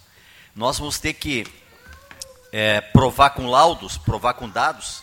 Nós vamos ter que procurar a faculdade de biologia da URGS, buscar através dessa faculdade, se for possível, com pouco custo ou sem custo, convênios, e nós vamos ter que, através da Secretaria Municipal de Saúde do Hospital São Camilo, levantar os dados de crianças, de homens e de mulheres com problemas respiratórios graves, porque nós vamos ter muito mais problemas respiratórios aqui do que em outras cidades distantes daqui, ou talvez até muito mais problemas nesta região do que bairros como lá no Três Marias que são distantes desta região que o, o, o vento traz a chama da, da, da da poluição para esta região aqui, em especial. Né? Pega toda a cidade, inclusive nos prédios mais altos da cidade. Não só moradores que moram nessa região, inclusive nos prédios mais altos. Então nós vamos ter que buscar caminhos para produzir provas. Levantamento dos dados dos problemas respiratórios, é, convênio com a Faculdade de Biologia, que já teve no passado alguns estudos na nossa cidade, retomar isto e buscar sim uma parceria. Eu entendo que nós temos técnicos bons aqui no município, nós temos é, o Ministério Público, a área ambiental, e a área, a área urbanística do Ministério Público. Porque se ficar só nós falando aqui, indo lá levar ofício, tem bons técnicos lá também para nos responder o que eles entendem que é, é a, a, realidade e nós não vamos ter como provar, eles vão ter mais dados do que nós. E nós vamos ter então que nos fortalecer com organismos, com instituições acadêmicas, com parceria com os técnicos aqui da equipe do William, né? que tem algumas pessoas aqui que, que a gente conhece que tem qualidades, só que aí nós vamos ter que ter parceria do Poder Executivo, do Poder Legislativo, do Poder Judiciário. Se ficar só nós aqui, daqui a um ano nós vamos estar aqui falando a mesma coisa e a sociedade sofrendo. Muito obrigado, vereador. Em votação, requerimento para outros órgãos de número 373, barra 2023.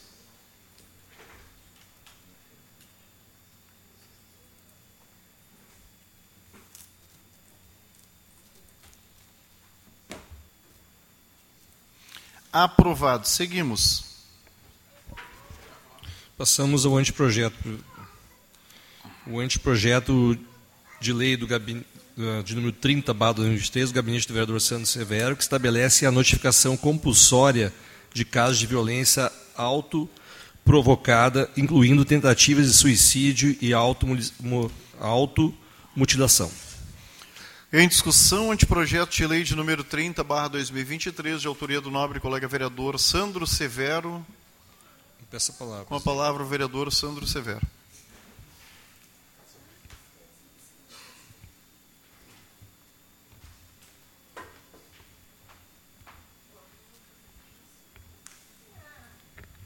Quero cumprimentar os Lions aqui presentes, aqui na casa da noite de hoje, as pessoas que estão nos assistindo através da TV Web, e colega, colegas vereadores. O intuito de entrar, apresentar esse anteprojeto e estabelecendo essa notificação compulsória que obriga que os profissionais de saúde façam a notificação daquela pessoa que se autoflagelou, que tentou o suicídio ou que tentou uma automutilação, é o intuito de proteger isso e realmente encaminhar os órgãos competentes. Pois, nos últimos anos, é fato, não preciso aqui levantar indicadores para os colegas aqui, o aumento uh, de automutilação, autoflagelo de crianças e adolescentes e também idosos aumentou uh, no Brasil e no mundo. Cada vez mais nós temos que ter essa notificação para poder dar o aporte necessário, o acompanhamento necessário para aquelas pessoas que necessitam de tratamento psicológico, uh, terapeuta e até mesmo acompanhamento uh, clínico através do nosso, da nossa rede de nosso sistema e equipamentos de saúde do município de Esteio, aliado ao nosso equipamento de assistência social. E ele, na verdade, estabelece um processo de notificação compulsória com a obrigação, não somente nos, nos órgãos públicos da saúde, né, no hospital, mas também nos órgãos particulares, porque a gente tem também clínicas particulares que acabam atendendo essas pessoas e essas pessoas acabam, uh, por vezes, até por omissão, as pessoas, às vezes, a gente vê que essas coisas são meio que escondidas dentro da própria família, né, essas pessoas deixam se dar o encaminhamento uh, uh, de um tratamento, porque a gente sabe quem tenta suicídio, quem comete automutilação, se não tiver um tratamento, ela vai continuar terendo, querendo cometer o suicídio e ao mesmo tempo também querendo cometer a automutilação. E essa notificação compulsória vai salvar vidas, ela bem aplicada e entendendo que os órgãos têm a sua participação em notificar, ou seja, de forma obrigatória, casos de automutilação ou até mesmo tentativa de suicídio. Não vai nesse intuito. Muito obrigado. Muito obrigado, vereador. Em votação, anteprojeto de lei de número 30, barra 2023.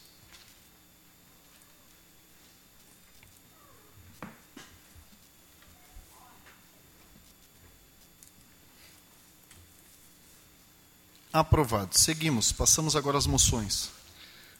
Passo a moção de número 197, barra 2023, do gabinete do vereador Francisco Alves, pela bancada do PL.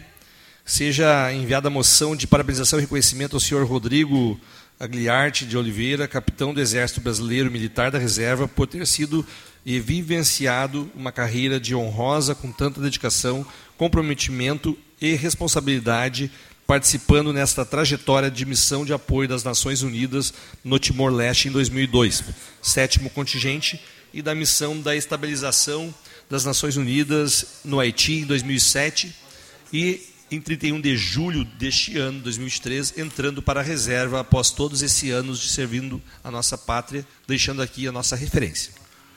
Em discussão, a moção de número 197/2023, de autoria do nobre colega vereador Francisco Alves, com a palavra o vereador Francisco Alves.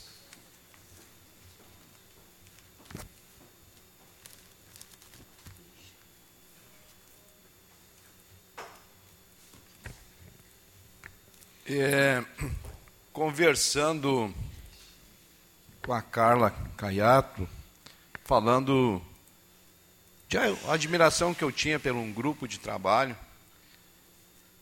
Depois que eu explanei por vários minutos, ela disse lá em casa eu tenho uma pessoa que se encaixa dentro desse perfil que tu está falando.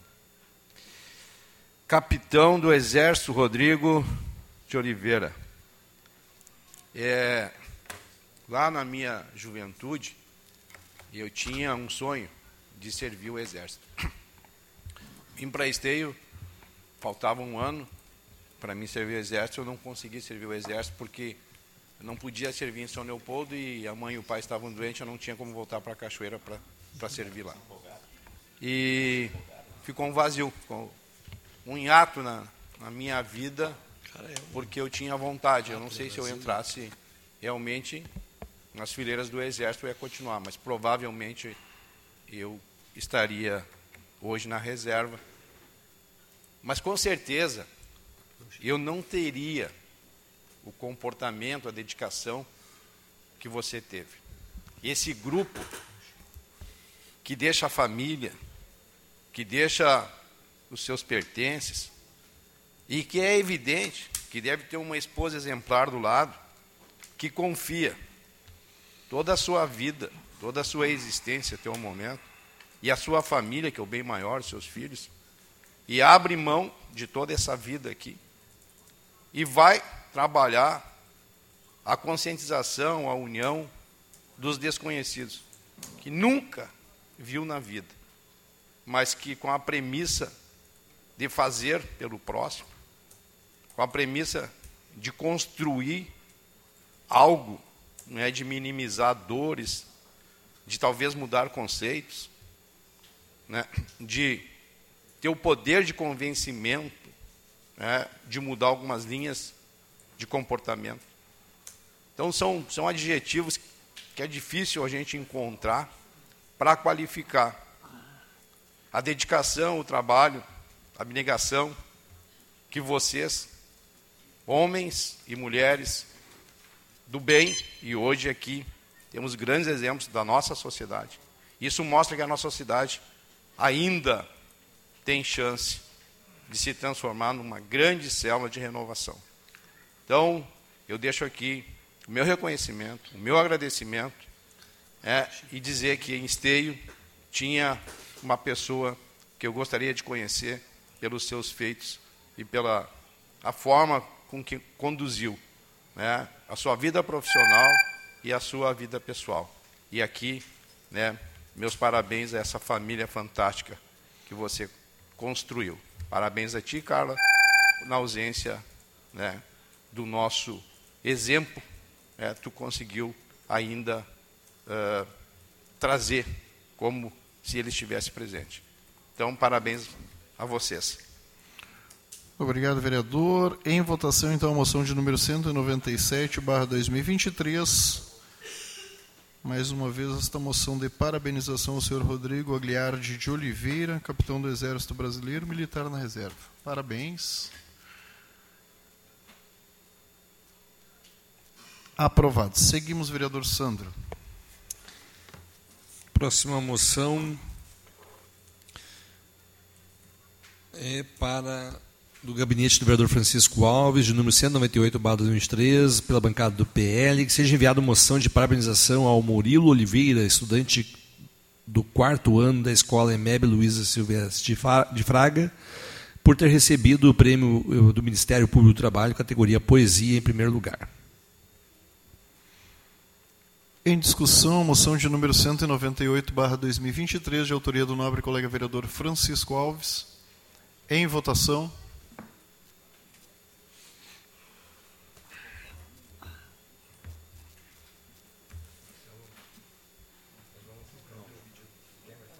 Aprovado. Seguimos. Moção de número 199/2023, também do vereador Francisco Alves, pela bancada do PL. Seja enviada a moção de parabenização a Sara Hoffman, estudante do sexto ano da Escola Emébio Luiz de Fraga, por ter recebido o prêmio do Ministério Público do Trabalho em categoria Desenho em primeiro lugar. Referenciamos também a senhora diretora, professora Rosemary Kendi, pela gestão, incentivo e torcida, inscrição e acompanhamento para alcançarmos dessa premiação e todo o processo necessário de aprendizado e construção para este fim. Em discussão, a moção de número 169, de autoria do nobre colega vereador Francisco Alves. Em votação.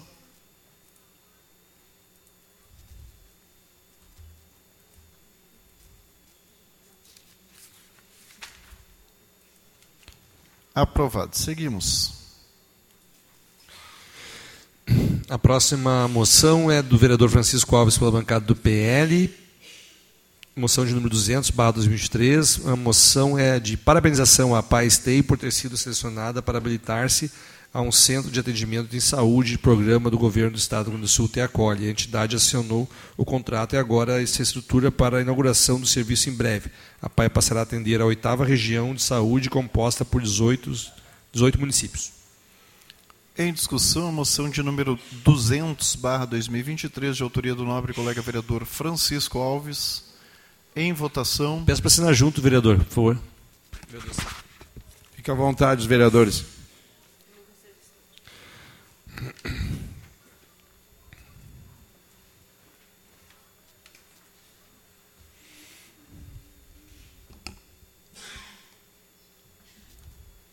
Aprovado. Seguimos. A próxima moção é do vereador Léo Damer, de número 202, barra 2023, pela bancada do PT. Se encaminha a moção de pesar aos familiares pelo falecimento de Helma Hag Dobertain, ocorrido no dia 30 de agosto, aos 103 anos. Helma era viúva de Adelar Doberheinstein, falecido em 1997 e que foi vice-prefeito entre muitas contribuições para a constituição e desenvolvimento da cidade de Esteio, tal como os conhecemos hoje. Helma, não, Helma se então se tornou a matriarca da família e uma das pessoas mais longevas de Esteio. O falecimento de Helma causou profunda comoção na comunidade esteense. Em discussão, a moção de número 202, barra 2023, de autoria do nobre colega vereador Léo Damer. Com a palavra o vereador Léo Damer. Senhor presidente, colegas vereadores, cumprimentar de forma especial o Zeca e pessoas que conheciam a dona Helma. Nós, Zeca, apresentamos uma moção de, pelo aniversário, pelo centenário, a quase, não, ela não chegou a 103, né? Quase 103. É, fizemos uma moção, Gilmar, pelos 100 anos da Helma. E o Gilmar me lembrava que nos 60 anos da cidade foram escolhidos personagens da cidade para serem homenageados como forma de parabenizar a cidade de Esteio. A dona Helma foi uma das escolhidas há oito anos atrás, quando Esteio fez 60 anos. Também foi homenageada pelo seu legado na cidade. A família fez inclusive uma revista, estava até olhando aqui rapidamente. A dona Helma, então, chegou a quase 103 anos, era amiga da minha avó. A avó, tivesse, a avó faleceu com 92 anos, se tivesse viva, a avó de 23 teria 100 anos. Elas foram a mesma idade, conversavam em alemão. E a dona Helma tem uma história na cidade. Então, ela teve cinco filhos, a Márcia, a Marisa, Marilene, Marli e José. A família Haag, então, imigrou para o Brasil em 1846. Tem toda a dificuldade de, dos imigrantes alemães, que foi prometido uma coisa e não era. Muita dificuldade para se estabelecer nas colônias. É, dona, dona Helma, então, foi uma empreendedora. Essa revista traz isso também.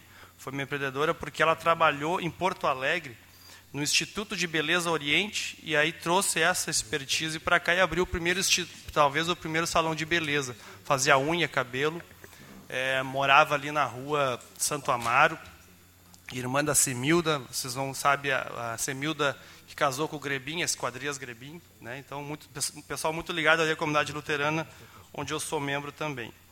Participou do Rotary Club, do Clube de Mães, então acho que algumas pessoas aqui conheceram ela na sua atuação, trabalhando em asilos, creches, em programas sociais na cidade. Também é, trabalhou na empresa Neugbauer, co, é, trabalhou fazendo roupas, né? comprou uma máquina de tear, uma overlock, confeccionou roupas, é, fazia sorvete, é, plantava, enfim, tinha muitas, muitas atividades. Então ficou conhecido também dirigir uma Kombi, o Gilmar lembrava dessa história, foi dito nos 60 anos, dirigia uma Kombi, levava as crianças para a escola. Então uma personalidade que se estabeleceu, também foi casada com o vice-prefeito, Doberstein.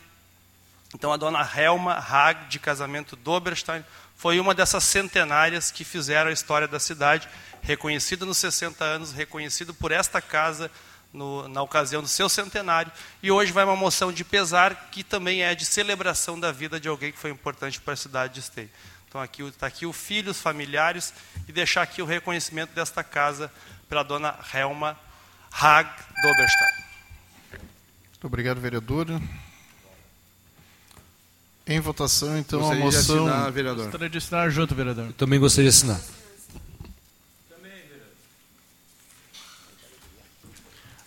Em votação, então, a moção de número 202, barra 2023, de autoria do nobre colega vereador Léo Damer. Aprovado. Seguimos. Passamos agora à última moção da noite, uh, presidente, a moção de número 203, barra 2023, gabinete do vereador Francisco Alves pela bancada do PL, é a moção de parabenização e reconhecimento aos Lions Clube Esteio Centro, Lions Clube Esteio Exposição e Lions Clube Esteio Industrial pela doação e dedicação, refletindo desta forma em um trabalho responsável, organizado e com propósitos. Na 40 edição, 46 edição da Expo Inter de Esteio, pode ser citada como exemplo vivido por essas instituições, pois foram mais de duas centenas de pessoas trabalhando e na maioria de forma voluntária, para reverter o saldo deste trabalho em assistência aos mais necessitados. Foram mais de dez dias do trabalho incansável, deixando suas famílias e seus compromissos profissionais em benefício, muitas vezes, de um desconhecido.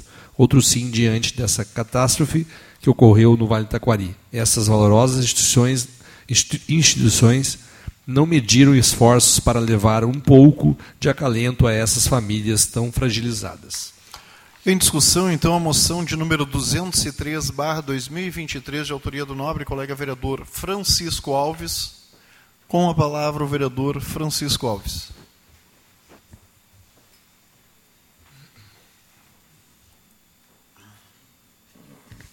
Presidente, é, as outras três moções anteriores é, nos mostra a participação e a dedicação dos nossos jovens, que são hoje já o nosso presente, mas com certeza assegura o nosso futuro, que foi reconhecimento aonde estiveram participando em concursos estudantis. E a nossa PAI, eram 18 vagas que tinha para 100 APAIs inscritas, e a nossa PAI, mais uma vez, né, referência para 18 municípios, atendendo 18 municípios, referência né, para o nosso Rio Grande e para o nosso Brasil. Então, parabéns à equipe da PAI, que incansavelmente vem trabalhando para aqueles que realmente necessitam e precisam. É, eu gostaria de comentar um por um, mas a gente vai né, ficar muito longo na fala, no cumprimento, e muitos que merecem também não conseguiram estar presentes. Então, eu falharia com outras pessoas. Então, em nome do Paulo Lopes, gostaria de eh, cumprimentar o Lá Industrial, do Gilmar dos Reis, uh, o Lions Expo Inter, e do Edgar Mantovani, o Lions Centro. É, dizer para vocês que quando a gente fica distante, a gente desconhece o trabalho. E muitas vezes entra no chavão do conceito comum. É, que grupo de, de serviço é, foi feito para rico, para velho que não quer trabalhar, e para ganhar fama, para sair no jornal. E, e, às vezes até a gente começa né, a acreditar. Mas eu, em 75, eu participei do Interact lá em Alegrete, quando eu estava fazendo agrotécnico lá. Então, era Rotary, não era Lions. Mas lá a gente já viu né, o que, que o clube de serviço se propõe. E aí tive a oportunidade de ser convidado e entrar no Lions Centro.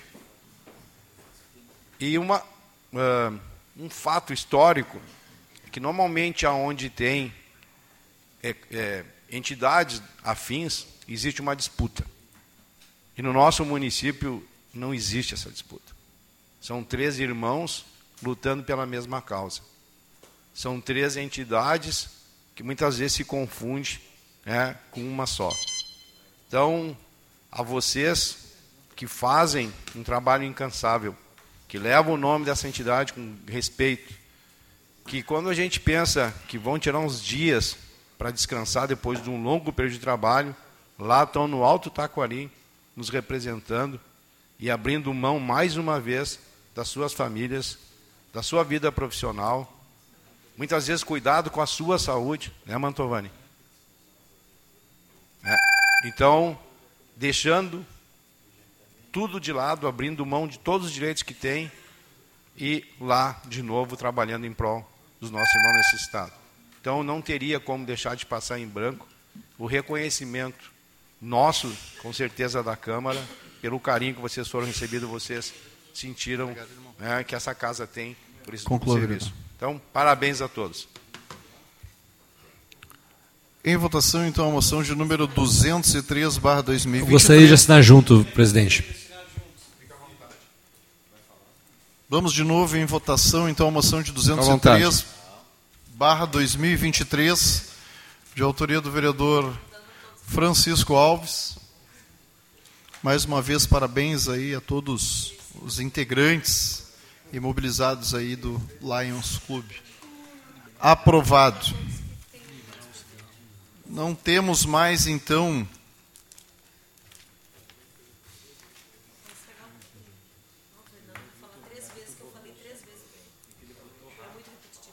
Não temos mais então apresentação e votação das demais proposições. Passamos de imediato agora, senhores, passamos agora de imediato ao grande expedientes. Nele estão inscritos vereadores Fernanda Fernandes, vereador Fernando Luz, Francisco Alves, vereador Gilmar Rinaldi. Nobre colega vereadora Fernanda Fernandes. Declino, senhor presidente. Declina. Vereador Fernando Luz. Vereador Fernando Luz declina. Vereador Francisco Alves. Declina, presidente. Declina, vereador Gilmar Rinaldi. Idem. Vereador Gilmar Rinaldi, idem, declina. Passamos então agora à ordem do dia, vereador Sandro Severo. Necessitamos, temos dois uh, projetos de ordem orçamentária aqui, financeira, que necessitam de parecer verbal, presidente. O projeto de lei do Executivo de número 249, que autoriza a abertura de crédito suplementar no orçamento da administração direta do município de Esteio. E o projeto... Votação, segura, segura. Votação primeiro do projeto ah, do Executivo de número 249, barra 2023, que autoriza a abertura de crédito suplementar, então, no orçamento da administração direta do município de Esteio, parecer verbal da Comissão de Finanças e Orçamento. 249. Projeto de lei número 249. O presente projeto tem como objetivo destinar para a Secretaria Municipal de Educação o valor de R$ 1.520.000, mil reais, o qual será utilizado para adequar o orçamento para despesas correntes. Para tal fim, utilizar CA valores de transferências do Fundeb e recursos não vinculados de impostos. Diante do exposto, a comissão opina pela tramitação normal da proposta normativa orçamentária. Demais membros da comissão? Acompanhe o voto do presidente. Acompanhe o parecer. Agora sim, então, em votação, o projeto executivo de número 249/2023.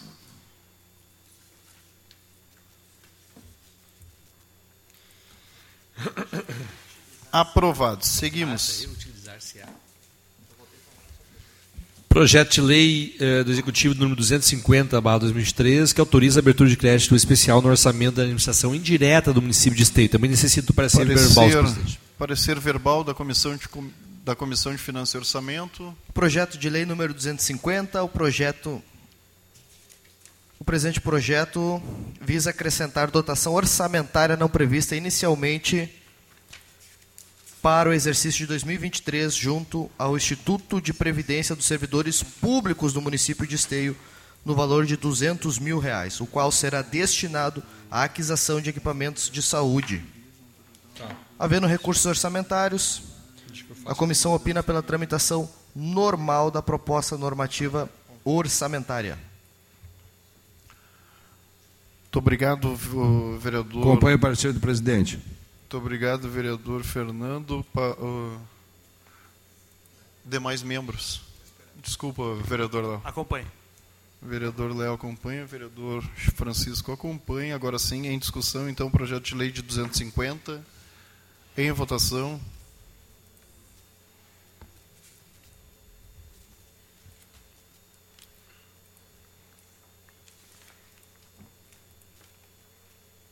Aprovado.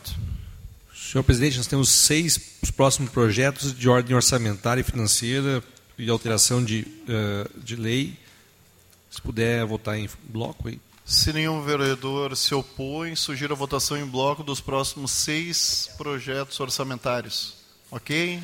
Por gentileza, vereador. Os projetos do Executivo de número 237, 238, 230, 240, 241 e 242. Só um minuto. É 237, 238, 239. 237, 238, 239, 240, 241 e 242. Isso. né? Ambos ah, que alteram as leis municipais número 7.872, 8.236 e de, e de recursos para suplementação orçamentária, da administração direta e indireta.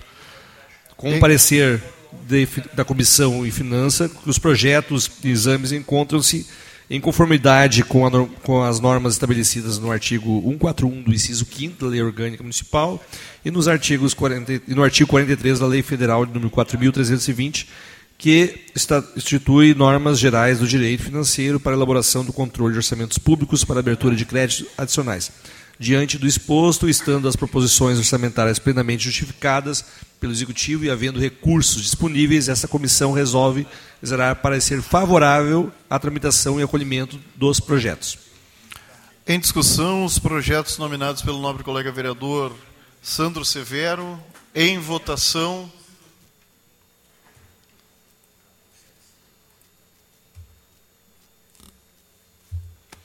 Aprovado. Seguimos. O último projeto ah, da noite, presidente, é o projeto de resolução número 15, 2023, da mesa diretora, que altera o local da sessão ordinária do dia 19 de setembro de 2023. O parecer da Comissão Constituição, Justiça e Redação, o presente projeto está amparado no artigo 2 do inciso, do, do inciso parágrafo 1 e do regimento interno dessa casa, assim a comissão opina pela tramitação normal do projeto. Em discussão, o projeto de resolução de número 15, 2023. 17 horas. Em votação.